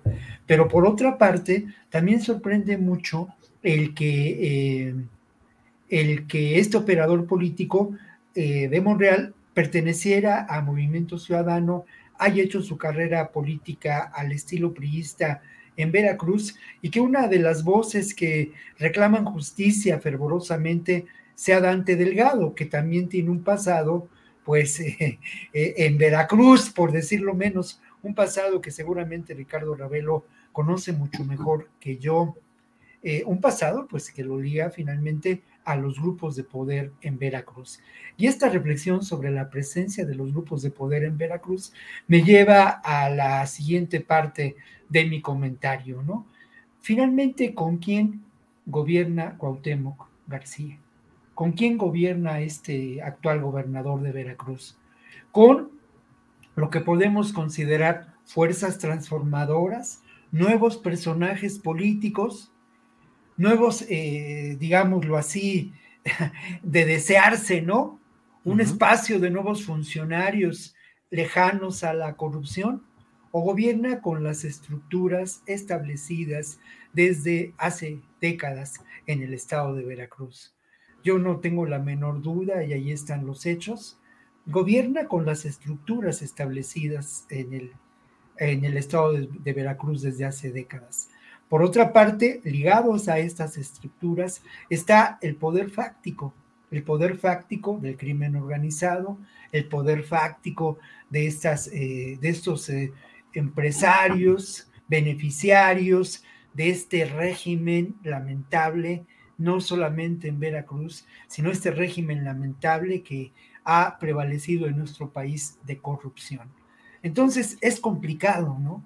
Y creo que aquí hay evidencias también de que el actual gobierno veracruzano no ha sido capaz ni ha querido eh, desmontar estos eh, elementos estructurales de la operación que llevó al extremo de realidades tan atroces como el gobierno de Duarte y sus excesos.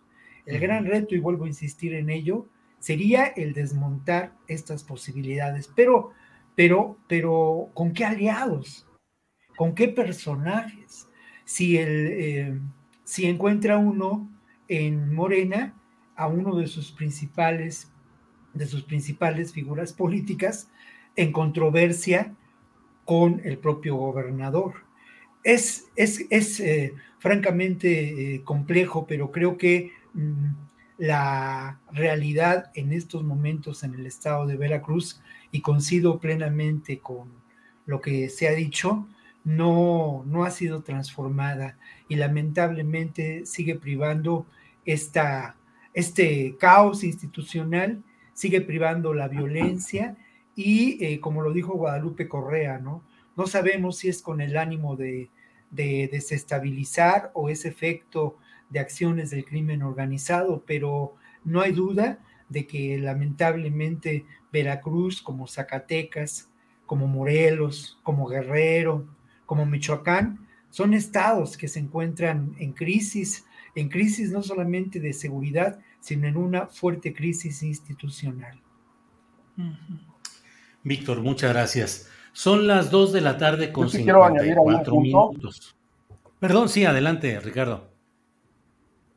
Un punto. Eh, digo, a lo mejor sirve para poder entender si hay o no la posibilidad de un cambio en Veracruz. Eh, la elección de 2016, 18, eh, perdón, eh, la, tenía, la tenía muy bien manejada y casi operada el PAN a través del gobernador Miguel Ángel Yunes para que su hijo fuera su sustituto.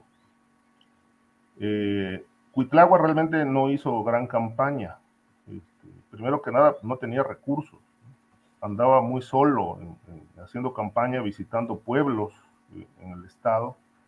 Y cuando vino la, la ola de Andrés Manuel López Obrador, que estaba levantando muchísimo eh, expectativa en el país, a Cuitlagua solamente le dijeron, este, tú mantente tranquilo, en palabras textuales, nada más no cometas pendejadas.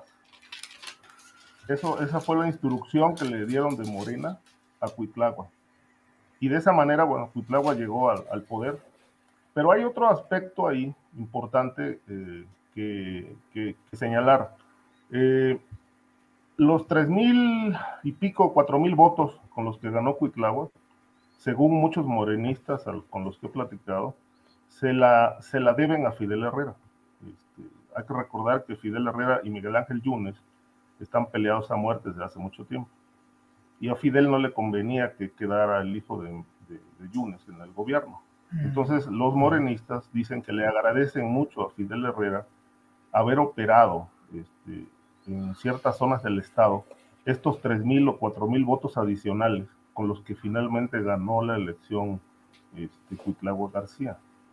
Eh, esto explica también eh, por qué finalmente el, eh, el, hijo de Fidel Herrera, bueno, llegó a la Diputación Federal, no pudo, no pudo concretarse su, su nombramiento por el tema de género, pero se habla de que, bueno, se está preparando un gran proyecto para lanzar a Javier Herrera Borunda como candidato del Verde y de Morena para la elección del 2024 en Veracruz. Entonces, hay muchos morenistas que expresan un amplio agradecimiento a Fidel Herrera precisamente porque de esos, eh, con esos tres mil y pico de votos con los que ganó, este, fueron obra de la, de la operación política de la gente de Fidel en el centro y el norte del estado. Vaya, vaya, pues realmente, como siempre, la mesa de seguridad es una mesa llena de información, de detalles, de claves, de perspectivas sobre un tema que siempre nos esforzamos aquí en abordarlo de una manera seria, profesional, profunda, que nos permita ir entendiendo lo que sucede por encima de las simplificaciones o de lo eh, de la nota roja como tal, sino el contenido, la esencia y la trascendencia de todo esto. Son las 2 de la tarde con 58 minutos, se nos ha ido el tiempo, habíamos quedado de abordar un tema muy especial era el del impacto de estos grupos criminales en las elecciones, cuando menos de tres estados, Durango, Quintana Roo y Tamaulipas, pero eso nos daría para llevarnos media hora todavía. Les propongo que lo dejemos para la siguiente ocasión y que analicemos esos tres estados o si añadimos a otro, pues también porque no están exentos otros lugares, Oaxaca, por ejemplo, de estas mismas implicaciones e involucramientos. Así es que, si están de acuerdo, lo hacemos para la próxima semana, porque ya hoy se nos ha agotado el tiempo. Eh, Ricardo Hay de dos horas la mesa. Sí, o le ponemos segundo piso para que podamos tener. Pues no creas, a veces, a veces dan ganas de veras de hacerlo sin la.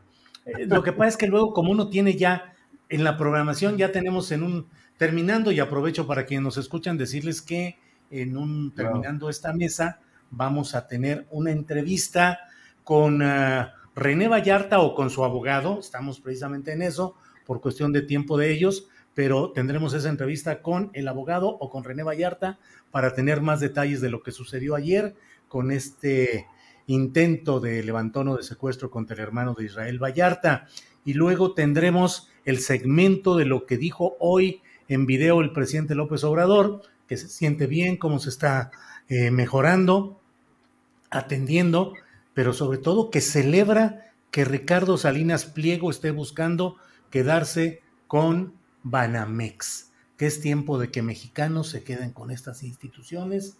Y bueno, me ahorro los comentarios para darlos un poquito más adelante. Entonces, pues eh, Ricardo Ravelo, Muchas gracias por este jueves 13 de enero. Gracias como siempre y buenas tardes. Gracias Julio, como siempre un placer. Gracias también. Eh, eh, saludo a mis amigos también que tengan un, buen fin de semana y al público que nos ha seguido. Gracias Ricardo. Guadalupe, gracias y buenas tardes. Muchas gracias, Julio. Yo también saludo a mis colegas. Les deseo un excelente final de semana y fin de semana. Muchas gracias por la invitación y solamente una pequeña reflexión. Cuando empezamos a discutir estos temas, me llega, la, me llega la, a la mente, ¿no? El tema del oportunismo político, eh, porque pues se han metido muchas personas al ruedo, ¿no? Para poder tener espacios dentro de un proyecto que en el que ni siquiera eh, fundamentalmente creen. Eh, así es, así es, comparto totalmente. Gracias, Guadalupe. Víctor Ronquillo, gracias, buenas tardes. Muchas gracias, buenas tardes. Y ahora sí, que como decían los clásicos, nos vemos a la misma hora y en el mismo canal para reflexionar en torno a las elecciones y el poder criminal y su intervención en ello la próxima semana, mi querido Julio, y hasta la próxima semana, pues. Eh, en el mismo lugar y con la misma gente. Gracias y nos vemos, nos vemos pronto. Gracias, buenas tardes. Hasta luego. Bueno, en unos segunditos vamos a estar ya listos para entrevistar a René Vallarta, hermano de Israel, quien usted sabe que lleva largos años preso sin sentencia judicial, y al abogado Héctor. René, ya está por ahí. René, René, buenas tardes. Muy buenas tardes, este Julio, ¿cómo estás? Bien, René. Gracias por esta oportunidad de platicar. René, que está con nosotros también el abogado Héctor Pérez Rivera. Héctor, le saludo. Buenas tardes. Buenas tardes, Julio. Hola, René, de nuevo. Hola, de nuevo. Em, René Vallarta, ¿qué pasó ayer? Pues mira, eh, me sucedió casi lo mismo que me sucedió en el 2009. Sí, yo lo estaba, estaba en el negocio o sea, trabajando como de costumbre en el taller que tengo que me dedico a las transmisiones automáticas. Y llegó una persona como a la 1.35 más o menos, un joven como de unos 30 años aproximadamente, con pants y traía unas cadenas y así ostentoso, así de oro y, este, pues raro, ¿no? A mí se me hizo raro, ya me preguntó que eh, si le podía reparar un Bora. Le dije que sí, pero que lo tenía que yo hacer un diagnóstico y verlo físicamente, ¿no? Me dice que va y que regresa, pero sí me pregunta, ¿tú eres este René Vallarta? Es que me, me recomendaron contigo. Me recomendaron contigo. En ese momento este, le digo, sí, yo soy René Vallarta. Dice, bueno, regreso en un rato. Se va y como a los 15 minutos vuelve y ya regresa y este y yo salgo del taller porque eh, no mete supuestamente el carro, y salgo yo donde está él, doy dos pasos y me señala hacia el lado derecho que ahí está su auto. En ese momento, pues a mí se me hace raro porque pues tengo, tengo lugar en el, en el negocio. Yo cuando volteo y me doy cuenta, ya, ya me viene otra persona vestida de beige con un arma y me corta cartucho en el estómago. ¿sí? Y se acercan otros, otro de negro y dos policías este, vestidos de seguridad pública. Se para una patrulla blanca con verde de las de seguridad, ¿sí? Y empiezan a, pues me detienen, en ese momento me empiezan a empujar y les digo, pues, ¿qué, pasa? Y me dicen, este, me ¿sabes qué? Tú vas directamente a secuestros. Dije, ¿cómo y por qué? ¿O de qué se trata? Y en ese momento, este, pues estoy forcejeando con ellos, pero lógico, pues mayor fuerza y, y, sale mi familia, porque en ese momento me están subiendo a la camioneta, sale mi familia, este, mis empleados, y pues ahí eh, empiezan, este, eh, pues alegata, ¿no? De que por qué se lo llevan y, y si no traen orden, porque nunca traen orden, nunca me enseñan absolutamente nada. Lo único que me dicen es, ¿sabes qué? Ahorita vas directamente a secuestros. Eso fue lo que me dijeron. Entonces, para eso me suben a la camioneta y mi familia y la gente que está ahí los están entreteniendo, les abren la puerta y yo por el otro lado, cuando se arranca la camioneta, yo me, yo me logro zafar del, del policía que me lleva adentro, porque yo supongo que es policía. Y me bajo, yo me bajo de la camioneta ya caminando, hasta me tropiezo, ¿no? Y, pero atrás de ellos viene otra camioneta, una, una, una Cherokee y pues lógico casi me atropella, pero yo me alcanzo a hacer a un lado ya, y, pero se van a, se dan a la fuga, ¿eh? como, como viles delincuentes, viles rateros o, o viles, eh, no, no sé, a ver si como, mira, es que han salido situaciones, ahorita te las comento, entonces agarran y le aceleran y se van así rápido, y ya supuestamente no sé nada. Yo en ese momento ya me meto al taller, cerramos la puerta, agarro mi auto y mi familia dice, no, pues vámonos, ya nos, nos salimos de ahí y este, ya, pues me comunico con los abogados. ¿sí? Eso fue en sí lo que pasó. Y mira, yo ahorita lo comparo, bueno, y desde ese momento yo lo he comparado con lo que me pasó en el 2009. Llegaron igual, creo que ya te lo había comentado, este Julio. Sí. llegan al taller, también llega una persona, este, me pide un diagnóstico, se va, me dice que regresa y regresa al poco momento igual, pero ya llega con la Policía Federal, que en ese tiempo era las, el AFI, comandada por Cárdenas Palomino y García Luna, ¿no? Y es cuando me detienen ahí, me llevan igual a una casa de seguridad y es donde pues me torturan, recuerdas que te mostré la quemada, toda la tortura, entonces se me viene a la cabeza igual el mismo modus operandi.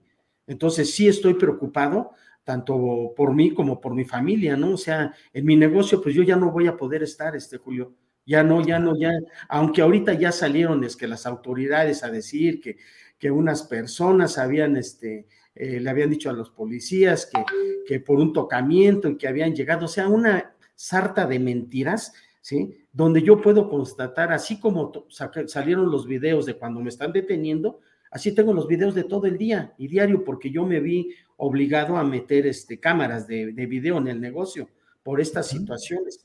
Pero a mí lo que se me hace raro es, a ver, si ellos hubieran dicho, ay, que había habido un ilícito en ese momento, no me hubieran dejado ir, este, eh, Julio, y ni se hubieran dado a la fuga, digo, porque le aceleran a la camioneta y se dan como, como sabiendo que habían hecho un mal, ¿sí? Entonces no sé qué esté sucediendo, qué está pasando, pero ahora sí yo ya yo ya temo por, pues, por, mis, por, por, mí, por mi familia y por, hasta por mis empleados. Yo tengo siete empleados ahí, varias familias que dependen de mí, y ahora qué voy a hacer, ¿no? Yo ya no tengo ni, ni la certeza ni, ni las garantías de regresar a, mi taller. Entonces, ahorita, ¿qué? Ya, ya, no sé para dónde hacerme, ¿no? Y con lo que me sale, por ejemplo, dice que una declaración de, de Harfush, que, que donde dicen que, que pues que ya los policías rindió una declaración y que fue que por un tocamiento, tocamiento, ¿de qué? No lo sé. René, ¿te ha buscado alguna autoridad? Mira, hace un rato, este, hasta estaba este profesor Héctor, eh, fue un comisionado de la policía. Este, Héctor, ¿tú le puedes explicar, por favor? Gracias, René.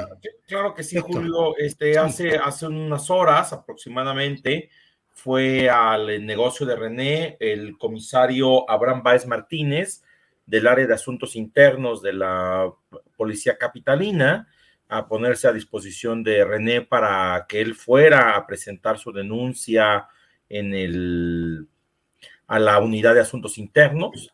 Le, indicamos efectivamente que René tenía desconfianza en, en la autoridad por los hechos que habían ocurrido ayer y que estábamos esperando a contar con las debidas garantías de la Fiscalía Capitalina para presentar nuestra denuncia y que una vez que lo hiciéramos, valoraríamos el hecho de presentarnos en asuntos internos.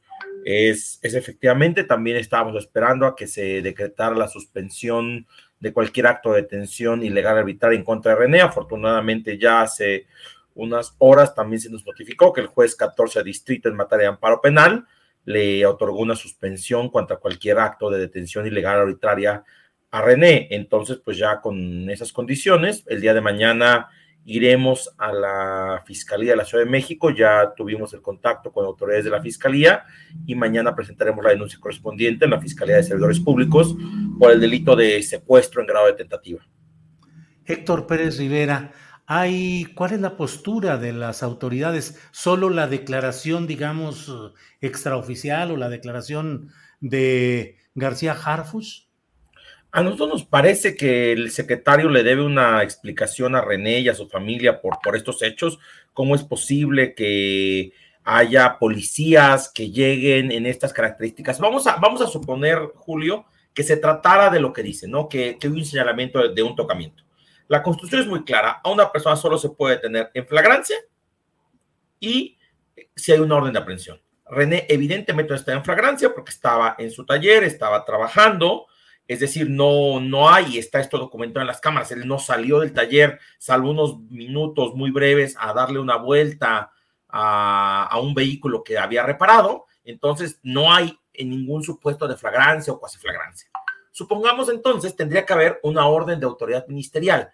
Esta no la ejecutan los policías preventivos. Esta tendría que ser ejecutada por el área de mandamientos judiciales de la Fiscalía de la Ciudad. Entonces, si no se actualiza ninguno de estos supuestos, la detención es ilegal y arbitraria. A mí me, me preocupa que la policía capitalina de una ciudad que tiene un gobierno supuestamente democrático actúe de, de, esas formas que, como bien recuerda René, son las formas de la época de García Luna y de Cárdenas Palomino, que hoy son personas que están sujetas a proceso por, por los crímenes que cometieron. Cárdenas Palomino por torturar a un hermano y un sobrino de, de René. Entonces, a mí me parece preocupante. No hay una postura oficial, no, salvo este acercamiento este comisario que dijo que, la, que tenía instrucciones del secretario de llegar al fondo del asunto y de sancionarlo y de que malos elementos, así lo mencionó, no dañaran la imagen de la institución pero realmente no hemos tenido una comunicación oficial por parte de del secretario y con la fiscalía tenemos una relación de trabajo, yo como abogado, entonces pedimos el espacio para poder presentar la denuncia y se nos ha facilitado. Específicamente lo que se estima que se cometió ayer, Héctor, es eh, secuestro en grado de tentativa o habría la posibilidad eh, idea de otros delitos que se pudieron haber cometido por parte de estos agentes policíacos? Mira, nosotros vamos a denunciar secuestro por lo siguiente. Eh, la ley de secuestro, que es esta ley eh, pues tan conocida, dice que cuando una persona priva de la libertad a otra con la finalidad de causarle un daño, se actualiza el delito de secuestro. En este caso, pues aparentemente querían eh, llevarse a René, pues no habría otro, otro objetivo que el de dañarle. Habría que ver en todo caso si los policías pues sostienen su versión, lo cual me parece además eh, risible y me parece que, una, que es una explicación, perdón la expresión que voy a usar, pero sacada de la manga por parte del, del secretario de Seguridad Ciudadana. Entonces, nosotros vamos a denunciar secuestro en grado de tentativa y ya será la autoridad la que determine cuál es el delito que se cometió de acuerdo con sus investigaciones. Pero nosotros tenemos documentado en, en, los videos que están circulando en medios de comunicación cómo estas cinco personas en ningún momento le mostraron la orden, eh, es decir, incluso se ve cómo están como pegados a la pared tratando de sorprender a René, ¿no? Es decir, es muy obvio, muy burdo el actuar de la autoridad y que además, una vez que René eh, logra salir de la camioneta, huyen, como, como dice René, como, como unos viles delincuentes, ¿no? Entonces, esto me parece que es una explicación que, a mí me da pena que, un alto funcionario como el secretario eh, García Harfuch se preste ese tipo de explicaciones, ¿no? Me parece que él tendría que llegar a fondo de lo que están haciendo sus elementos y son personas, hay dos opciones, o se están dedicando a, a secuestrar, como que no sería la primera vez, o están actuando por órdenes expresas de, de seguir persiguiendo a la familia Vallarta, lo cual es inadmisible. Si, si, si, tanto ha criticado el gobierno de la Cuarta Transformación los actos cometidos durante el gobierno de Calderón, no es posible que, que se sigan repitiendo y que perpetúen estos actos de persecución contra una familia como lo es la familia Vallarta. Gracias, Héctor Pérez. Eh, René Vallarta. René, eh, ¿qué, ¿qué explicación, qué comentario, qué antecedente hay sobre este tema de tocamiento? ¿Qué quiere decir? La acusación sería que habrías tocado de manera lasciva a alguna persona o a qué se refiere esto? No lo sé, eso fue nada más lo que yo escuché, pero es una, eso es una, eh, me, me, ofende, ¿no? Me ofende a mí como, como padre, como esposo, como, pues, como hombre, ¿sí? Uh -huh. Y eh, esa sería una. La otra, digo, yo tengo hasta todos los videos de que yo no salgo del taller, entonces, ¿por qué me dicen eso? La verdad estoy molesto, para mí es sacado de la manga, es, si me hicieron un montaje tan fuerte la vez pasada, aquí nada más es para lavarse las manos y poder ocultar algo. ¿Qué es? No lo sé. No lo sé qué es lo que estén ocultando o si ya tengan o si me quisieron levantar para meterme en alguna casa de seguridad o con secuestros, así como le hicieron a, a mi hermano, ¿sí? Yo, ese es mi temor, ¿eh? Ese es mi temor, que se vayan a sacar algo de, de, de las mangas y vayan a decir, ¿sabes qué? No, si tú tenías esto, te hicimos esto, entonces, pues, sí, para mí me preocupa, sí, ya me preocupa, igual que a toda mi familia, a mis hermanos, a mis hijos, a sobrinos, eh, a, a todos, ¿no? Y, sobre todo también en mi lugar de trabajo, porque ya, ya ahí se me acaba la, eh, se me acaba ahora sí que, que la vida de, que, ¿qué voy a hacer, no? Con, con, pues para poder vivir honestamente con, pues con las familias que dependen de mí. Eh, la atención mediática se ha centrado mucho en el caso de Israel Vallarta, tu hermano, porque obviamente pues es aberrante el hecho de que lleve tantos años sin que haya una sentencia y en medio de esa morosidad del aparato judicial y de todo lo que significó todo ese eh, martirio y todo lo que ha vivido Israel. Pero no es solo él, han sido todos, han sido varios miembros de esta familia, entre ellos, eh, lo cual pareciera hoy, René, pues como un mensaje de los intereses que son afectados por todo lo que han estado denunciando?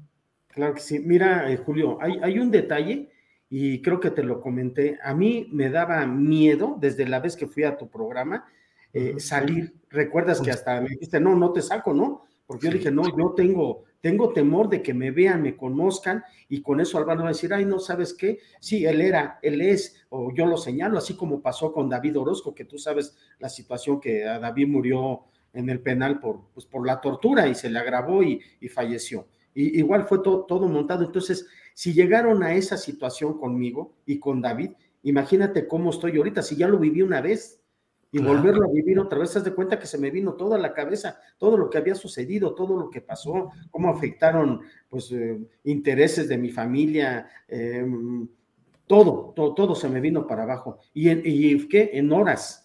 Entonces sí, ahorita pues la verdad yo le agradezco mucho al, profesor que, que, ha estado conmigo en todos los momentos y ahorita pues es mi guía.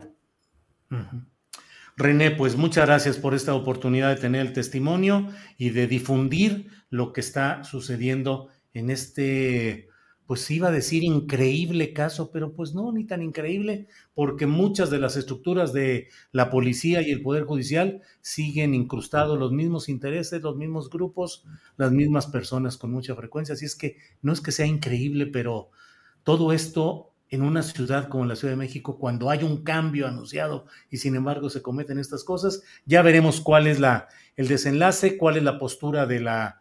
Eh, Secretaría de Seguridad a cargo de García Harfuch. Y bueno, por lo pronto, a reserva de lo que desees agregar, muchas gracias, René. No, muchas gracias, este, por el espacio y pues estamos en contacto, en contacto Julio. Muchas gracias. A ti, René. Eh, abogado Pérez Rivera, algo que desea agregar y si no, yo el agradecimiento por tener toda esta información. Si quisiera agregar un detalle que me parece que, pone, una, pone un ingrediente importante en este hecho.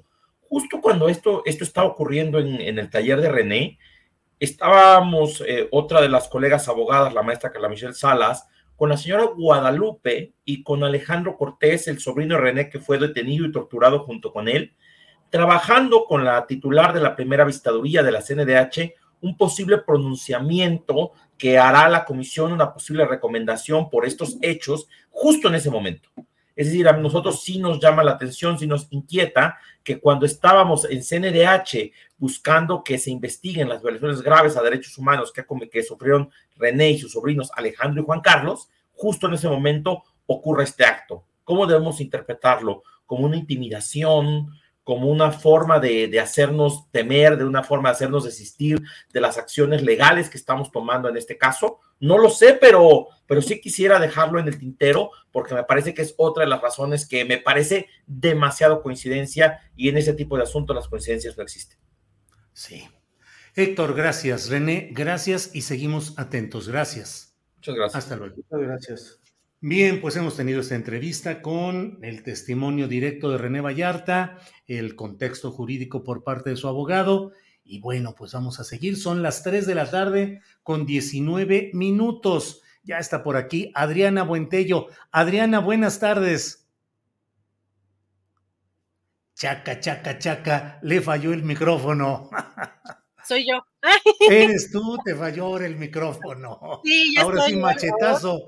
Adriana de Espadas, ya estás lista. Bueno, ya iba a hablar, ya, iba a hablar con lenguaje de señas, hay que Adriana, hoy un día complicado en la producción, gracias por todas las eh, argucias y todo lo que tuviste que hacer para, para poder salir adelante. El programa fluyó adecuadamente, pero bueno, tuvimos ahí eh, mucho trabajo, Adriana. Gracias. Pero bastante cargadito informativamente hablando y qué bueno, porque así eh, pues debe ser y sobre todo la, tanta información que hay en estos momentos, Julio. Si te parece, vamos a hacer una especie de, break, una especie de pausita eh, informativa. Vamos a regresar con un resumen, no se vayan, pero si te parece, vamos a hablar con Sol para que nos anuncie el tema de su programa El Palo de la Piñata, Julio.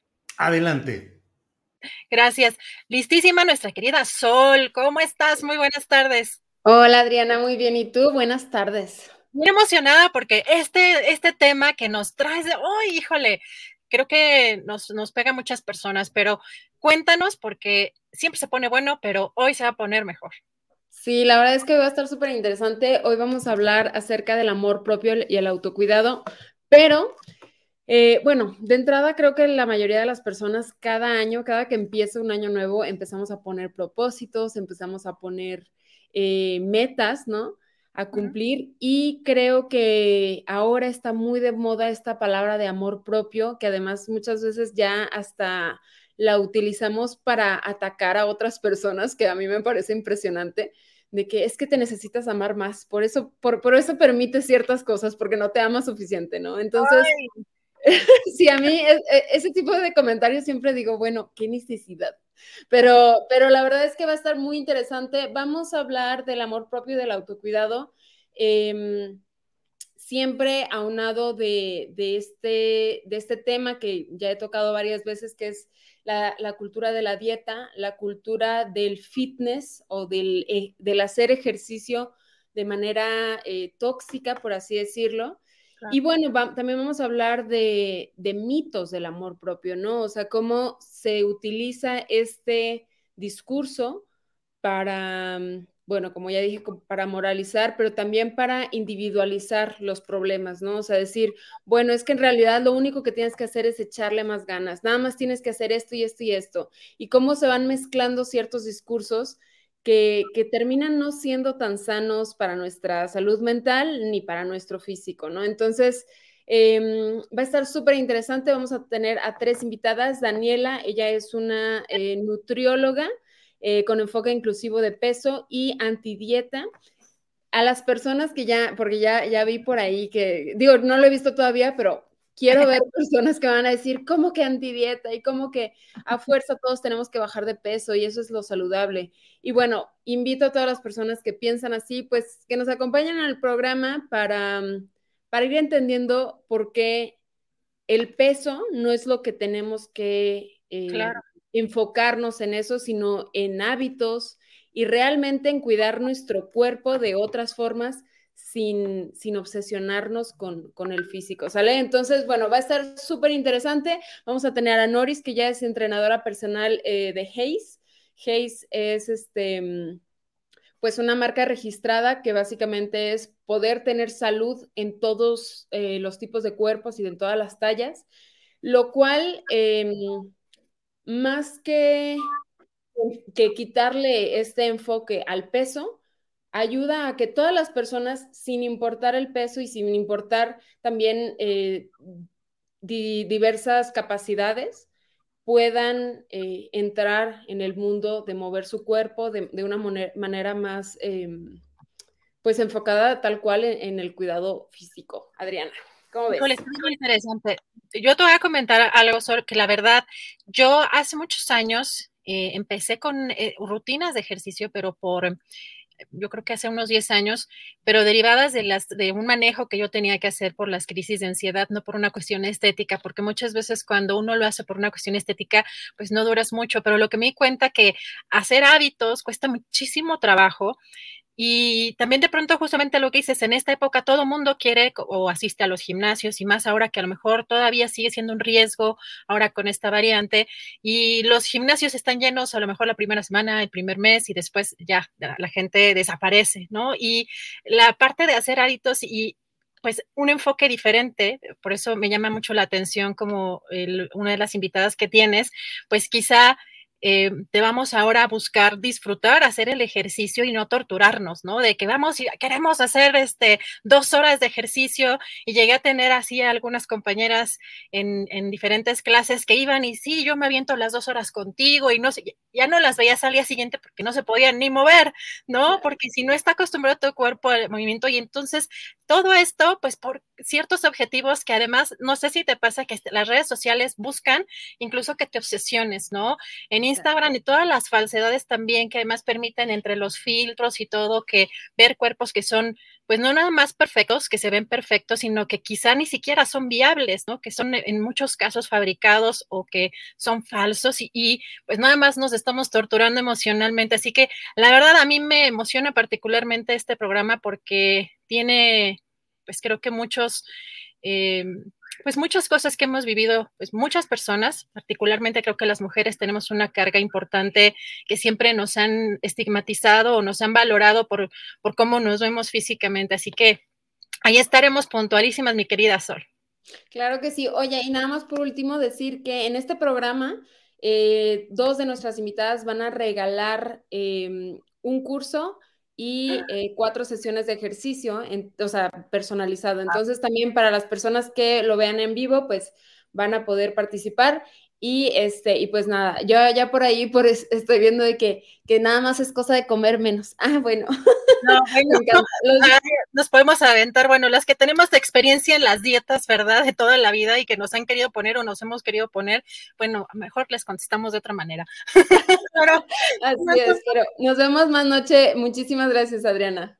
Ay, a ti, Sol, muchas gracias por estos contenidos. Un abrazote. Pues muchísimas gracias a nuestra querida Sol. No se pierdan este programa. Yo ya estoy puestísima para verlo con muchas preguntas y dudas. Y Julio, ya estamos aquí de regreso porque, ¿qué crees? Tenemos mucha información, así que todavía no se nos vayan porque, pues hay muchas cosas, eh, Julio, que comentar. Eh, fíjate que mm, el presidente ya salió en un video hace un ratito. Eh, particularmente, lo primerito que anunció fue que ya va saliendo del COVID, Julio, que no solo no ha tomado medicamentos, un tratamiento especial, sino que ha salido adelante con Vaporub y miel con limón. También y consideró... Paracetamol, creo, ¿no?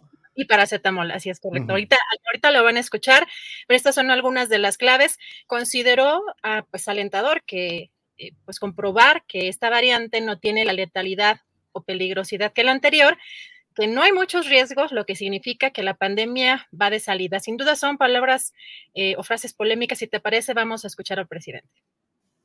Compartir mi satisfacción porque voy saliendo del COVID y quiero también compartir esta información con ustedes porque considero que es bastante alentador el poder eh, comprobar, ahora sí que en carne propia, que esta variante del COVID no tiene la letalidad, la peligrosidad de la variante anterior, de la llamada Delta.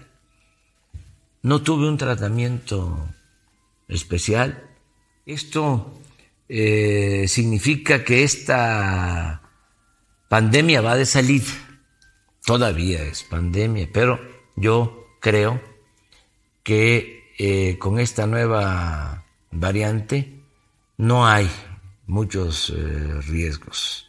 Y no he tomado medicamentos especiales estos nuevos medicamentos que ya se aprobaron, por cierto. Pero yo con paracetamol y aunque se rían mis eh, adversarios, cuestionan al doctor Alcocer porque dijo que va por RU, pues sí.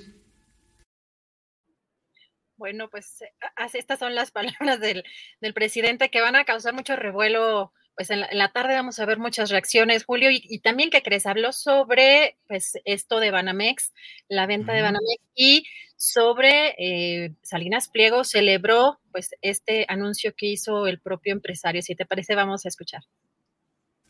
Guardando la debida distancia, miren, está el secretario de Gobernación y el secretario de Hacienda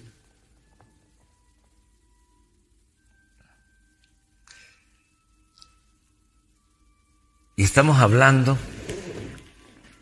sobre la venta de Banamex.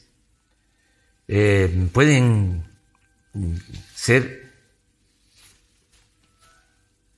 inversionistas mexicanos los que se queden con Banamex, regresar Banamex a, México.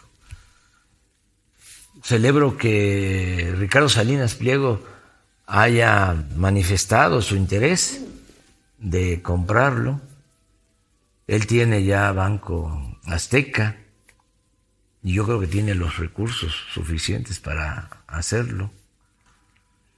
Lo mismo podría eh, pensarse de Carlos Slim, de Imbursa, de Carlos Jan González, de Banorte, de otros. Me mandó un recado José Javier Garza Calderón de Nuevo León, que ellos eh, podrían también, junto con otros inversionistas, eh, reunirse para comprar el banco.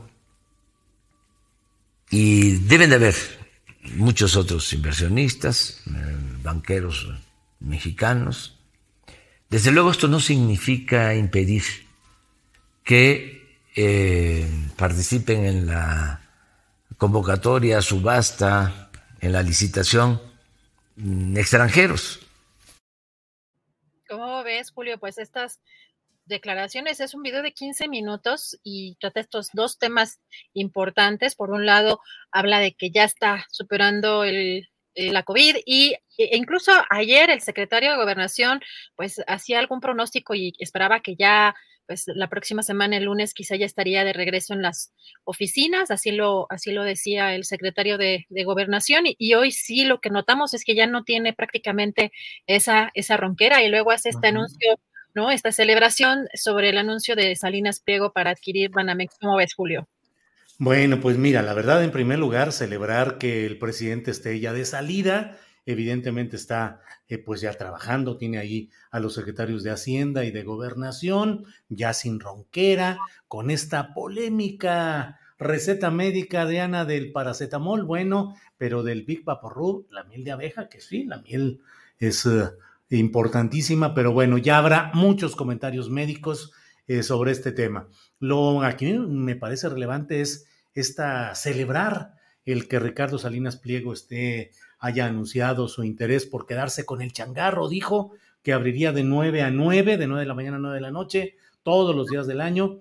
Y bueno, pues resulta muy peculiar que de pronto los que habían sido integrantes de la mafia del poder, Carlos Slim, Salinas Pliego, Carlos Hank, pues eh, la vida va y viene, pasan partidos, pasa el tiempo y los nombres de los grandes ricos en el poder siguen ahí, Adriana, y siguen teniendo la oportunidad de hacer los grandes negocios que consolidan la enorme desigualdad social en México, fundamentada en la enorme concentración de riqueza en unos cuantos, varios de ellos estos mismos hoy nombrados eh, por el propio presidente, y pues sigue, ahí sigue todo esto. Lo bueno es que oficialmente el neoliberalismo ya fue extinguido en México estamos en una nueva etapa y la mafia del poder, pues ya no es mafia del poder en el sentido negativo anterior, sino la mafia del poder seguir haciendo negocios,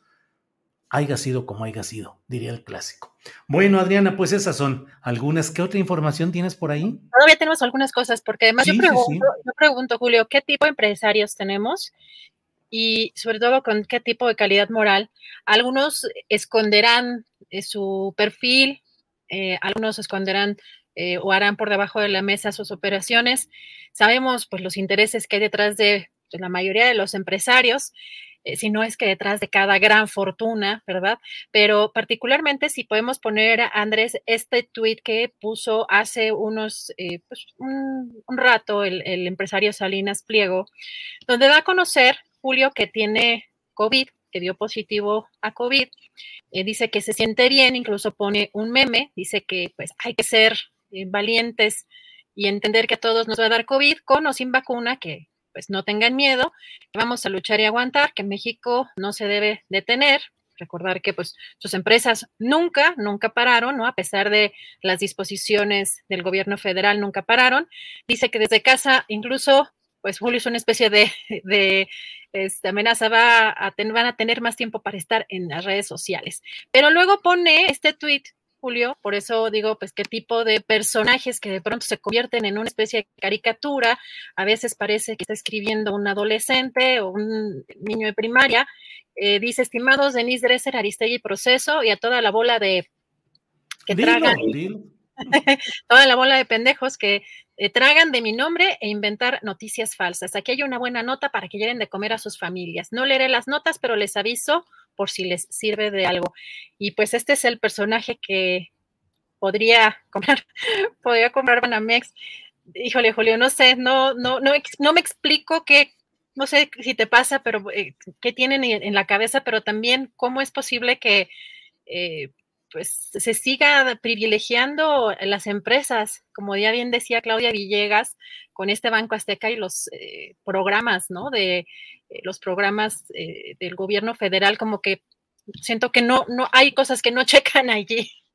Sí, hay una gran descomposición política, social y ética, y en la discusión pública y particularmente en las redes sociales, este tipo de mensajes.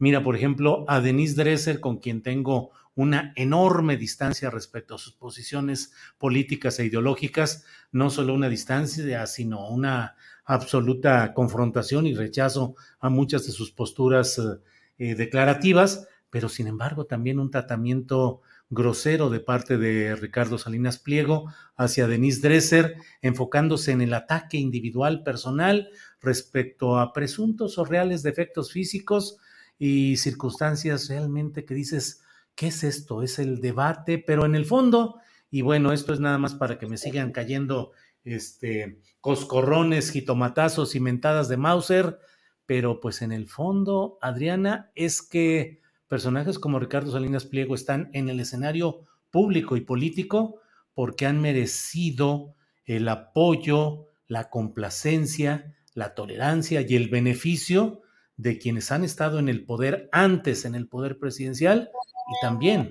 hoy del propio Andrés Manuel López Obrador. En fin, pues sigamos adelante. Julio, y ah, para cerrar, algo que está y siento un poco relacionado es como recordamos que el propio empresario Salinas Pliego pues nunca cerró sus empresas y que ah, en la ilegalidad hizo que sus empleados siguieran trabajando y una serie de, bueno, de, cuestiones de explotación laboral y de eh, otra serie de irregularidades. Bueno, aquí me llama la atención algo que creo que puede estar relacionado porque si hay algo que han señalado los expertos, eh, con el tema de la variante también es que pues eh, va a seguir eh, mutando o va a seguir avanzando, digamos, esta pandemia en la medida en la que pues también se siga, ¿no? pues difuminando, bueno, se sigue expandiendo esta, este virus. Y hoy me parecieron interesantes las declaraciones del doctor Bruce Aylward de la Organización Mundial de la Salud, porque consideró, Julio, muy posible que el eh, Omicron no sea la última variante de COVID-19 y pues menciona esto que cuanto más circule el virus, más posibilidades hay de que surja una nueva variante más mortal que Omicron. Y bueno, también por otro lado, pues no tampoco es que haya que hacer alarmistas, pero son pues declaraciones de los expertos de, de, esta organización.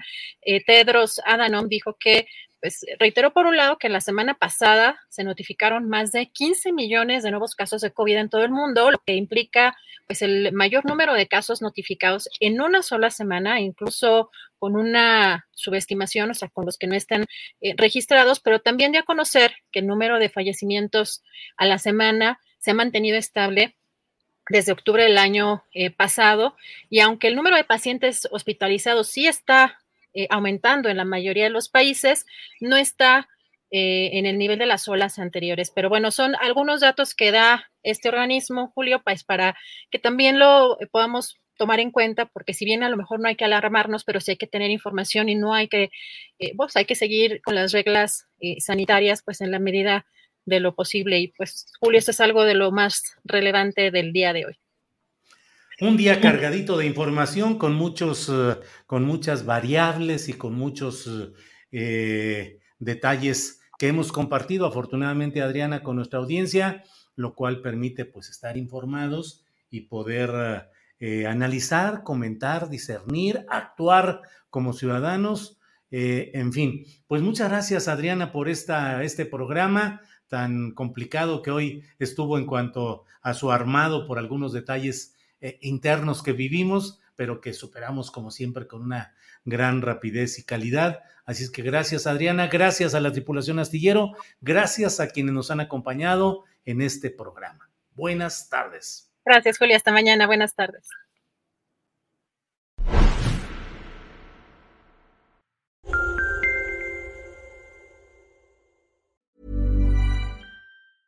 Even when we're on a budget, we still deserve nice things. Quince is a place to scoop up stunning high-end goods for 50 to 80% less than similar brands. They have buttery soft cashmere sweaters starting at $50, luxurious Italian leather bags, and so much more. Plus, Quince only works with factories that use safe, ethical, and responsible manufacturing. Get the high-end goods you'll love without the high price tag with Quince. Go to quince.com/style for free shipping and 365-day returns. Para que te enteres del próximo noticiero, suscríbete y dale follow en Apple, Spotify, Amazon Music, Google o donde sea que escuches podcast. Te invitamos a visitar nuestra página julioastillero.com.